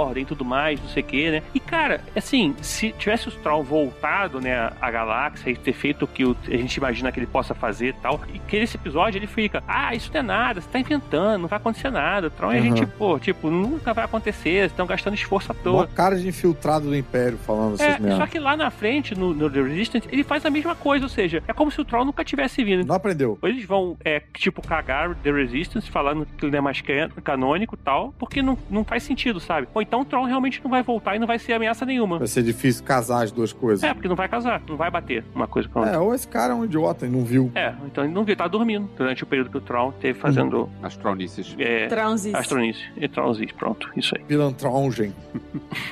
Continuando, a Soca e as baleias chegam lá no destino. Aí a Elizabeth conta pro Tron que a Soca foi treinada pelo Anakin. E aí agora ele dá aquela travada e repensa uma abordagem aí mais calculada. É porque ele conhece o Anakin. É. Deu pra entender. Pela reação dele, pelo Anakin, é, e aí ele, tipo assim, dá um passo atrás. Peraí, deixa eu me preparar aqui melhor. Conhece, eles são parça.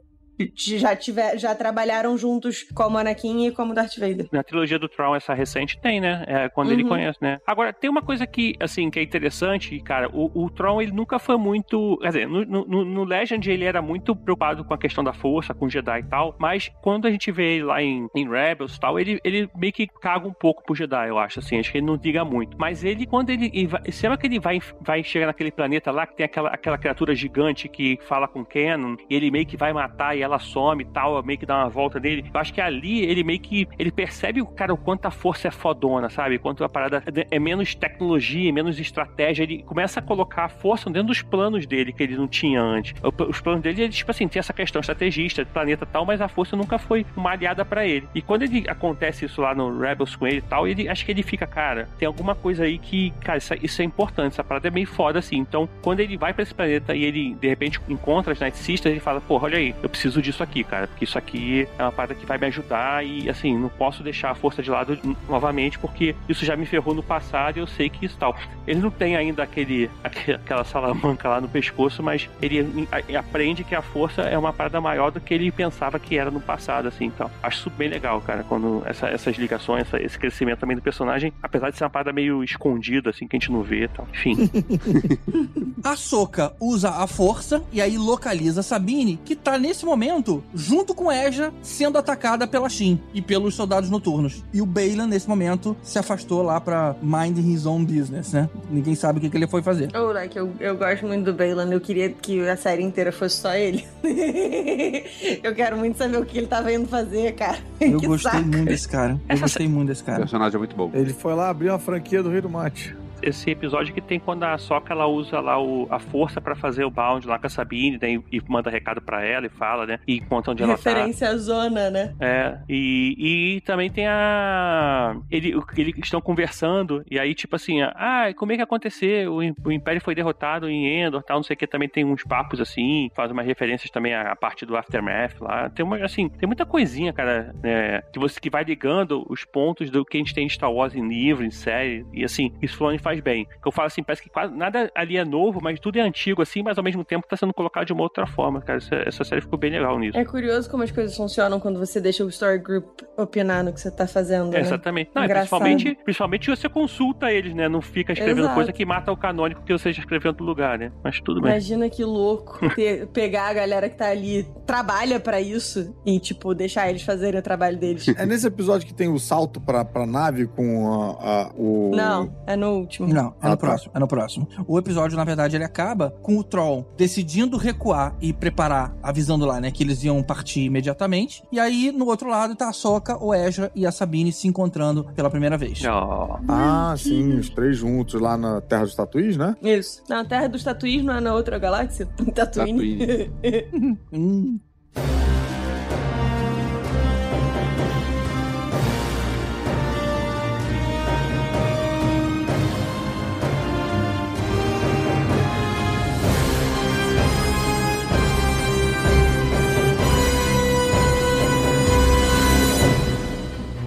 Episódio 8. Último episódio. Último episódio. Last Jedi. Ah, não, né? Ou Jedi. podia, né, ser o último episódio, a gente não É, tem. episódio oito, né, Jedi. Pelo amor de Deus. Esse é o último episódio mesmo, porque eu vi, de- deixou É. tanta ponta aberta que eu acho que não foi o último episódio, não. Eu acho que Não, não, faltou foi não. um. É o último dessa temporada. É assim É que o último, é temporadas último costumam agora. funcionar. Elas deixam o gancho da próxima. Não, temporadas Não, não. costumam fechar e deixar alguma coisa aberta, não, Não, fechar tudo. deixar Mas você tem que reclamar depois que a gente falar do episódio, não antes dele. Tá, então vamos, porque eu vou falar mal desse episódio.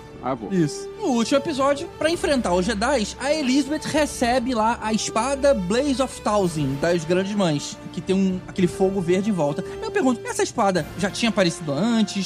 Já, já, já existia? Eu estou no passado, eu estou no futuro, estou reclamando no passado, estou reclamando no presente. Mas ela é uma só ou é um tipo de espada? Não, é uma só. Ela é a espada da Mother Thousand, é por isso que ela tem esse nome, que é tipo a grande mãe das bruxas de, Tatooine, de Datomir em Datomir. Inclusive, isso foi um negócio que eu fui um pouco confusa. Bem, por né? que, que as Datomiria estão, tipo, em Perídia e não em Datomir? Não entendi. Eles quiseram criar essa origem para as grandes mães e Night Sisters e tal, só que esqueceram que todo o passado a gente já chamava a- elas de mães ou Datomir, né? Como é que é mãe? Pois não, é. é. bruxas de Datomir. Só que na verdade, assim, o que se conta é que é, essa- eles foram talvez os primeiros usuários da força, e aí eles A viajaram de. Perídia para essa galáxia, e aí criaram a partir daí e tal. Aí, então, assim, para essa galáxia, o primeiro lugar que elas viviam e foram criadas e surgiram e tal foi Datomir. Mas é Mas na não- real elas vêm de. Ah. É, seria Assim, isso, eu mas... aceitei que fosse isso. Eu só achei engraçado que, tipo, o nome delas todo é de Datomir, Datomir. Inclusive, elas lá são é, chamadas de Datomíria. Uhum. E aí, só que elas estão na outra galáxia. Eu fiquei, alô? Alô? É. Eu perdi um pedaço. Enfim. É, porque assim, na verdade, toda geração atual já é da Tomi, né? A geração de, de Perídia já é uma geração que, tipo. Pois é, mas as três que estavam em Perídia acho que nunca foram a Datomir. Sim, aí elas não, não podem se chamar de Datomir, né? Mas elas foram chamadas de Datomir na Foram? série. Foram. Ah, então não, então deu errado. Na verdade, tem um, um momento, salvo engano, que, tipo, o Tron, alguém fala que ali é a origem de- do- dos Datomiri. Aí eu fiquei. Sim, sim, ah, isso Mas é assim. aí- é, isso enfim. é, porque aí eles vieram daí e tal, Coisas- navegaram pela galáxia provavelmente nos seus, nas suas baleias e chegaram até Datomir e lá fundaram a no- grande nação de Datomir com as bruxas e tal, sei lá. É, enfim, só um pouco confuso, mas eu Bem, aceito. achei engraçado que é sempre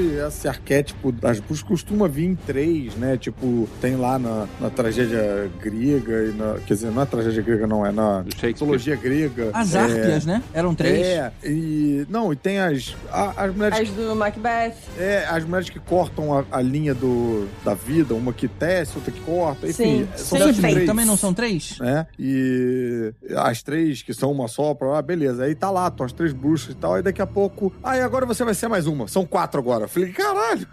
Virou bagunça. Não, mas é porque ela, tipo, a, a Morgan Elsbeth, ela era como se fosse uma aprendiz desse clã. Uhum. Entendeu? Ela é de Datomir e tal. Mas a gente tinha que morrer uma pra outra. Tinha que abrir vaga. Eu acho que os caras contrataram ela porque ah, alguém vai ter que se sacrificar aqui daqui a pouquinho. E aí pronto, fica Não, no é porque ela tem uma conexão com as grandes mães, porque ela é de Datomir, ela é, tipo, tem todo o treinamento lá lá. É a bruxa estagiária. É, isso, ela é uma bruxa estagiária. Ela sabe, Sabrina, aprendiz de feiticeira, sabe?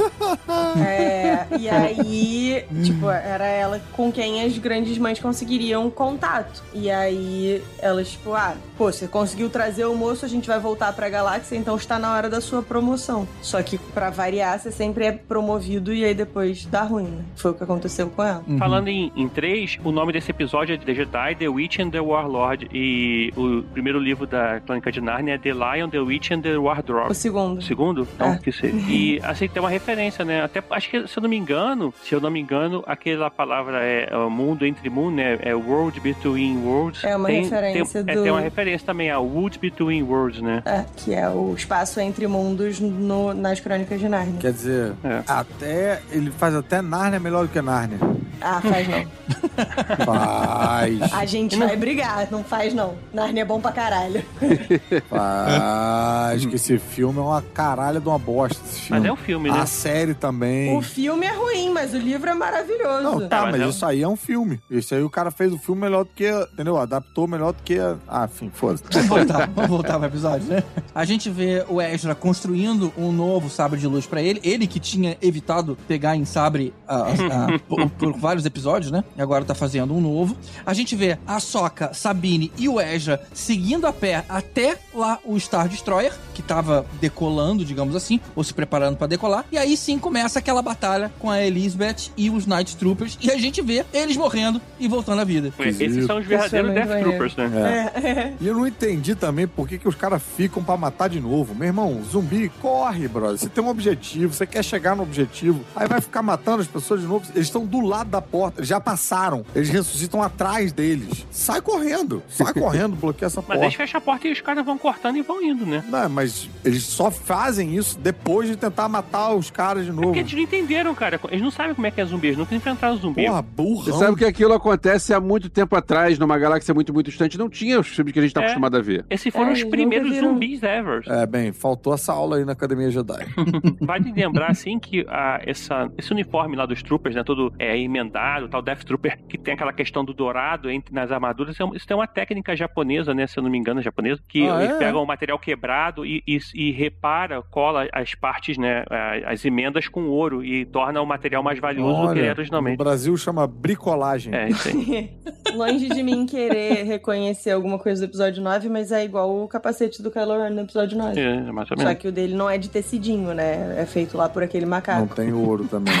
A Sabine finalmente consegue usar a força e ajuda o Eja a pular pra nave que já tava decolando. Maneiro. Só que ela fica pra trás pra ajudar a Ahsoka a matar a Elizabeth. Essa cena foi bem legal. Cena maneira. Sim. Foi, A né? cena foi muito maneira. Foi. A menina É, não conseguia pegar um copo, né? Mas jogar os caras. Mas a, Soca, a, a Sabine não, não usa força, não. Eu não entendi qual era o plano dos dois. Ela ia jogar ele e ele ia fazer o quê? Puxar ela? É, quando ela pulasse, ele ia puxar ela. Isso, com a força. Ah, então ela ia pular enquanto ele tava no ar. Não, não. Depois que ele chegasse, de lá ele puxava ela. Com a força, cara. Usando a força. Que nem o, o Luke Hum. levantou a X-Wing do mar usando a força. Aham, aham, tá, ele puxa, tá. Não é pra. É. Mas eu entendi a dúvida do GG, porque na hora que eles explicaram, eu achei que eles iam dar um samba no ar mesmo, entendeu? Eu achei que eles iam ficar se puxando e empurrando no ar até Eu dar achei. uma. E a sanfona. É. Caraca. Eu achei que.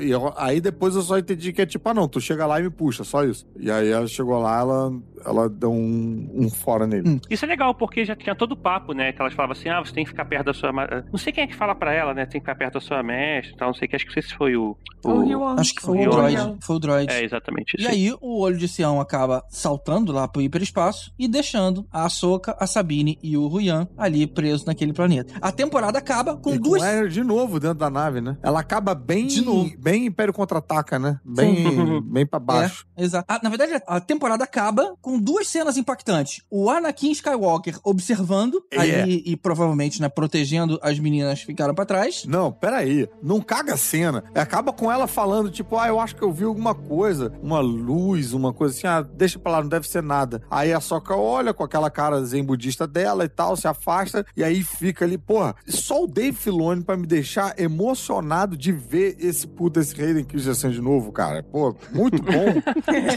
muito bom. Foi boa a cena mesmo. Fiquei feliz de ver o fantasminha de Hayden Christensen em detrimento do fantasminha do, né, do que a gente tava acostumado da, Do velho. da trilogia clássica lá. Sebastian Shaw. É, não, tem que ser, né? Porque te- quem treinou ela foi o Hayden Christensen, né? Então tem mais a ver. E o Bailan indo parar numa montanha com uma estátua grande lá daqueles deuses de morte. Que a Onde ele gente vai abrir o Rei do Mate. Show dos Anéis, é. ninguém sabe. Total Senhor dos Anéis. Tem um outro detalhe, um pouco antes disso, que é quando o Ezra chega, e ele chega com um capacete, com roupa de Stormtrooper, e ele pousa a nave, e todo mundo atirando, todo mundo apontando quem é, quem é, quem é. Cara, por que, que tu não tirou o capacete antes? Não, é demência, demência. O é cara o Ezra tá lá, Ezra. É, aí ele Ah, quase levou um tiro. Tudo bem, a gente sabe que é pelo filme, mas, cara, era só tirar o capacete. Oi, sou eu, galera. Voltei. Ah, e quem é que deixa pousar também sem autorização? Enfim, Sim. É, é só pelo, É. Pelo, pelo efeito, né? É o Pelo efeito meme. Luke e Han Solo em, No- em Nova Esperança. É. Agora, tem uma outra coisa também que é a presença lá do, Da do Morai. Morai. Do Morai, é. Uhum. É, Mor é a Morai, né? Ah, Morai. Quer dizer, É. eu sempre chamei de A, mas sei lá. Não sei quem Tudo é, não. bem. Quem quem é? A, É o- a coruja. corujinha que é. Então, pra quem não assistiu e nem vai assistir o Arco Mortis em Clone Wars. O arco é... Modern Words é do Extreme, né? Modern Words.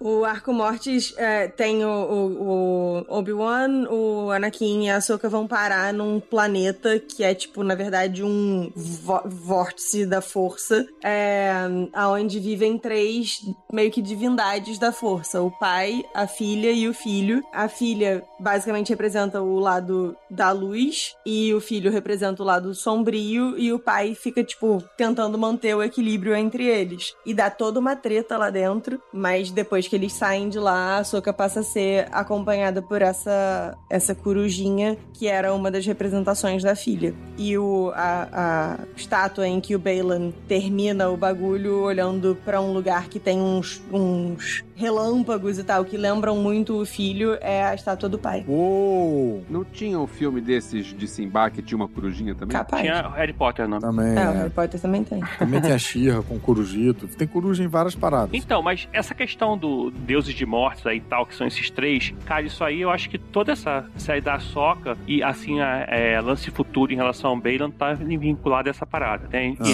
que eles deixam bem claro nesse hein? final. É. Porque assim, aí já vamos sair da série pro futuro, assim, Vamos. e depois eu até vou, vou, vou ler aqui umas perguntinhas dos internautas. Antes de sair dessa temporada, esse é- eu, eu, não, eu não gosto quando você tá acompanhando um troço. Eu tava curtindo pra caramba aquilo, tava curtindo muito, muito a série. E aí chega no fim, em vez de você en- encerrar, só, só encerrou a história da Lisbeth. O resto foi tudo assim, dane-se. Ah, a gente vai fazer um filme daqui a dois anos, então se vira aí Sei. e tem que rever tudo. Então você não gosta do Império Contra-Ataca, é isso? Cara, o Império Contra-Ataca só deixou o Han Solo congelado. Não gosta. Só. O resto... Ah. Mas, cara, séries fazem isso, deixam ganchos pras próximas temporadas. Cara, mas ficou muito aberto, eu acho também. Uma coisa é você deixar um cliffhanger pra próxima temporada. Outra é você não fechar nada. Não explicou nada. Não fechou nada. Cara, eu vou só falar uma palavra pra você. Lost. Lost. Foram temporadas e temporadas. E a gente fez um podcast Só- inteiro falando mal de só- Lost. Não, a gente não falou mal, a gente falou mal do fim. Eu não quero fazer um podcast inteiro falando mal de Ahsoka. Eu Não. gostei de Ahsoka. É, Bom, eu tô acostumado. Um cliffhanger de vários assuntos abertos que tendem a ser fechados na próxima. É, o problema é que não vai, a gente não sabe nem quando vai ser próxima, se vai ter próxima, é. se vai ser filme, né? Ah, Também não, tem. porque parece que vai ter um filme depois pra fechar tudo. Ah, cara, peraí, não, fecha alguma coisa e deixa alguma coisa aberta, mas não é, não é deixar tudo aberto. Ah, o que que o Balan foi fazer? Ninguém sabe. O cadê que que, que filho a Shin? Ninguém sabe. O que que vai acontecer com os outros? Ninguém sabe. O que, ninguém sabe de nada. Cara, ah, não, que saco isso. Encerra alguma coisa, vamos fazer uma closure de alguma coisa e depois a gente segue em frente. Eu fiquei bolado com isso. Assim, a proposta dessa história que tá sendo contada em Mandalorian, é, Ahsoka, Book of Boba Fett, lá, lá, lá, lá, lá, lá, é o MCU num, numa, num pedaço pequeno de Star Wars. Então, assim, tá deixando um monte de coisa aberta porque a ideia é que as séries, uma, tipo, continue a outra pra levar a esse grande evento que vai ser o, o filme. É, eu, eu acho. A gente tá falando em MCU, a gente tá vendo o Loki, que acabou de começar. A- a- o Loki, a, a última temporada, acabou com tudo aberto. E a gente tá vendo agora a segunda temporada. Exato. Não, não, não, não. Ele fechou a história, matou o, lá o, o Kang e aí começou de novo. É, ele fechou uma história e abriu outra, cara. Exatamente. Não deixou tudo Fecha uma história Não, e começa outra. Assim é legal. É, fechou a história de encontrar o Ezra e, e começou outros três caminhos. É, isso aí a gente tem uma, uma temporada que é toda pra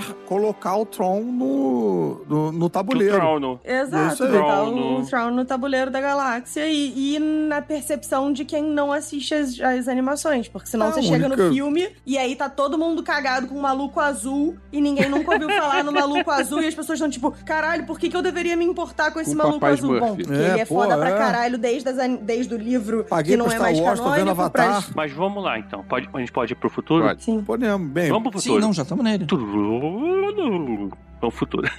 O- o- inclusive o Caruso já tava lá no futuro falando, falando outras coisas. Já deixou Tava. o comentário do Eu futuro. estou É. no futuro reclamando, estou no passado reclamando, estou no presente Deixa- reclamando. Tá.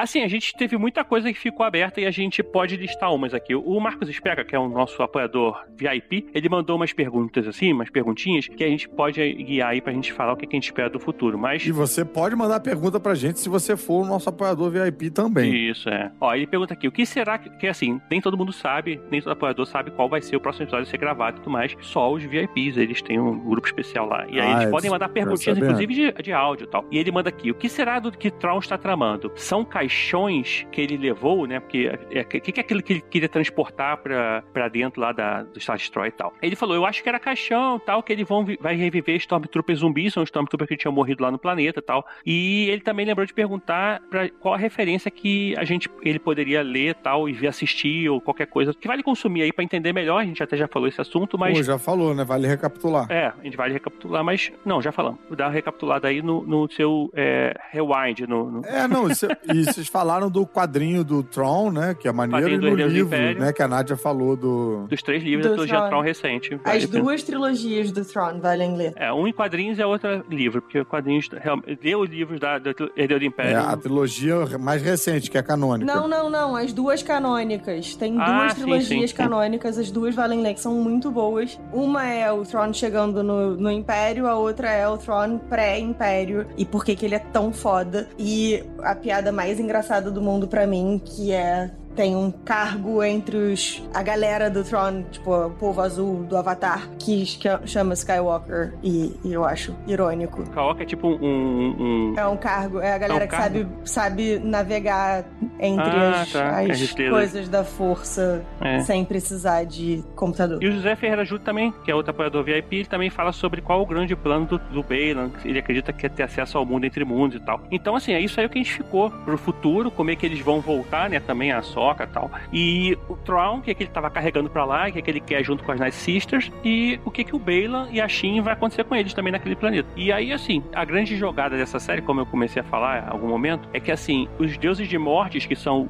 que a Nadia explicou, que é o pai, que é o, antes do, do Anakin ser o Chosen One, que é o cara que ia trazer equilíbrio à força, ele era quem ia trazer equilíbrio à força, porque ele equilibrava a vida dele entre o lado da luz e o lado sombrio, né, que era o filho e a filha dele. Até isso eles, eles citam na, no, na série, ele fala, você é o novo é, herdeiro tal, não sei o que, ele não quer ficar nesse mundo lá, ele volta pro nosso mundo real e tal. Então tem tudo isso aí se você quiser entender. Porém, a gente não sabe muito bem o que acontece, é, pelo menos para quem não leu o, o Legends, que é a mãe deles a mãe deles era uma mortal que, na verdade, teve os filhos, né? Que são o, o lado sombrio lá da luz, a menina e o menino, que eles acabam morrendo também. E ela, quando ela quer se tornar imortal, ela faz algumas coisas que ela vira do mal. E o nome que ela ganha é o nome de Abeloth. Mas Abeloth é, é canônico? Eu acho que não. Então, não é. Então, ainda não, né? não né? Beleza. então, não, isso aí eu, que... eu tô deixando aqui que eu tô achando que qual é o objetivo do Balan, cara. Porque eu acho que ali, aquelas três estátuas estão apontando pro tempo templo de Abeloth, onde ela foi aprisionada, alguma coisa assim. Que porque na história, eles, de tempos em tempos, eles prendem a, ela, né? A, os próprios filhos e, a, e, ele, porque ela vira uma entidade do mal mesmo, sombria, tudo mais, portadora do caos, tem várias paradas assim. Então, assim, ali pode ser que com a morte deles lá atrás, ela pode ter se liberado. Nos quadrinhos, né? Nos quadrinhos não, na parte, nos livros que não são mais canônicos, no Legends, o Jason Solo acaba liberando ela, né? Porque ele vira Sith e tal, e, e vira uma entidade, cara, assim, uma parada sinistra de derrotar. E isso volta lá atrás também, que eu acho que talvez possa acontecer com a Soca, mas naquela época o Luke derrotou ela, porque ela, apesar de ser uma entidade imortal, tem aquela adaga que mata os, inclusive os dois, né, os filhos dos deuses lá, que pode ser usado contra ela. Então, cara, acho que tem muita coisa aí. Eu não sei se o Filoni vai querer partir para pro Skywalker, mas, cara, é, ou a Soca mesmo que vai ser a responsável por isso aí, mas o cara tá muito, muito, muito pra, nessa direção.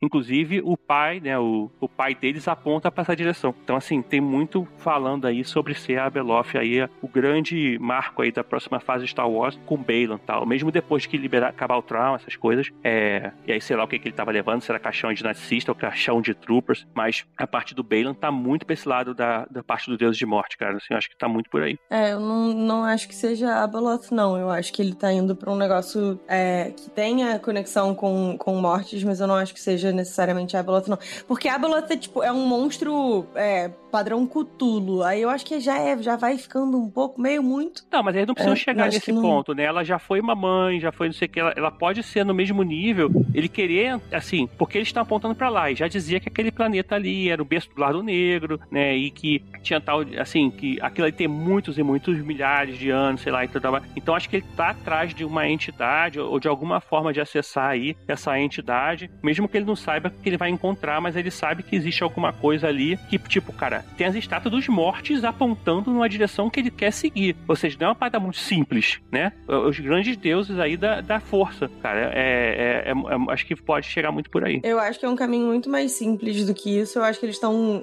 é, fazendo o setup para somehow Palpatine returned. De tipo, o Thrawn tá voltando pra galáxia e com aqueles caixões, blá blá blá, e essa galera vai dar origem aos Sith Eternal que estão lá em Exegol, que fazem a ressuscitação do, do os clones, os, os, corpos do Palpatine, blá blá blá blá blá. Não tenho nenhuma paciência pra essa parte da história. É. Mas eu acho que é isso que eles estão setting up, porque, tipo, é um fio que vem desde Mandalorian. Mandalorian primeira temporada. Pra que, uh -huh. que eles querem o Grogu? Eles querem o Grogu pra fazer experimentos envolvendo o Midichlorian. Uh -huh. Ah, e tal, quem é que tá fazendo os experimentos? É a galera com o mesmo patch de, de cientista da galera de...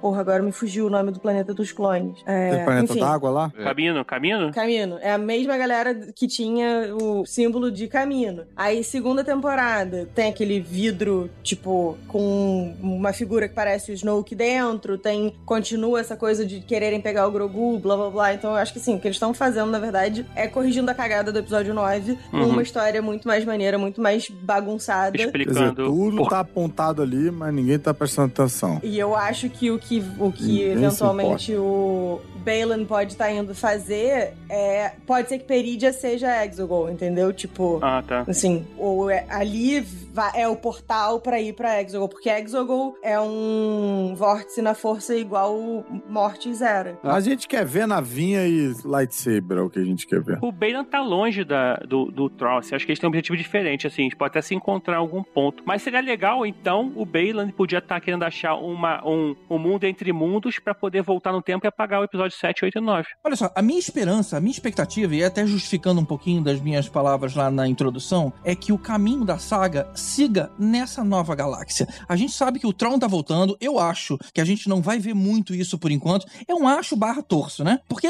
a gente precisa do Império, né? Pra, precisa ter um grande vilão para que haja rebelde de novo. E hoje em dia, não. O bem tomou conta. Então, deixa que essas células do mal, do Império, voltem à vida. O Tron toma conta geral. Enquanto isso, o foco da história se torna uma outra galáxia, cara, que não tem nada canonicamente que impeça o cara de pirar. E aí, vamos ver que, como é que a Soca se sai ali dentro, a Sabine. Vamos ver no que que dá. De novo, é tudo novo ali dentro. É um papel em branco.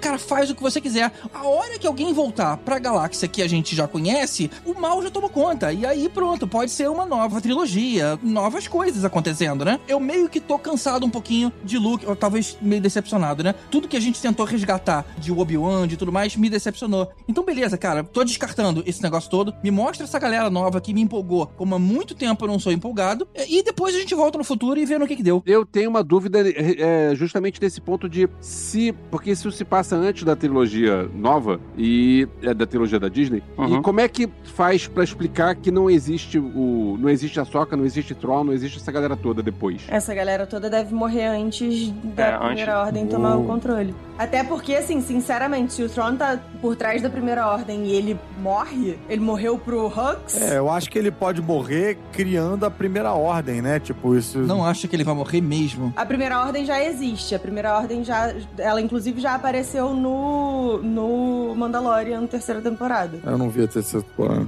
Cara, é ele, o Tron, nesse momento, enquanto tá rolando Mandalorian, Book of Boa Fett e tudo mais, o Tron tá em outro lugar, pegando corpo, aumentando as, as tropas e tudo mais, pra, sei lá, um, de repente é, voltar com um ataque massivo. Só que para isso ele precisa de uma estrutura que hoje ele não tem. Ele tá sozinho lá com aquele Star Destroyer quebrado. Mas esse é o problema, porque assim, a gente não viu nada do Tron, cara, assim, nada assim, canônico. Eles botaram o Tron agora, referenciando a primeira ordem, vai ser tipo assim, eles vão ter que apagar alguma coisa que já escreveram. Não tem como eles colocarem. Não, é só botar o Thrawn indo pra Exegol no, no final da treta dele. Não, sim, aí tudo bem. Vocês já deviam ter aprendido a não, não trabalhar com expectativa. Eu, tô, eu, eu, assim, levando em consideração que Star Wars é uma série que tem Conde do Cu, Capitão Panaca, eu só tô satisfeito da Soca não chamar a Xota, sabe? já, já tá valendo, já.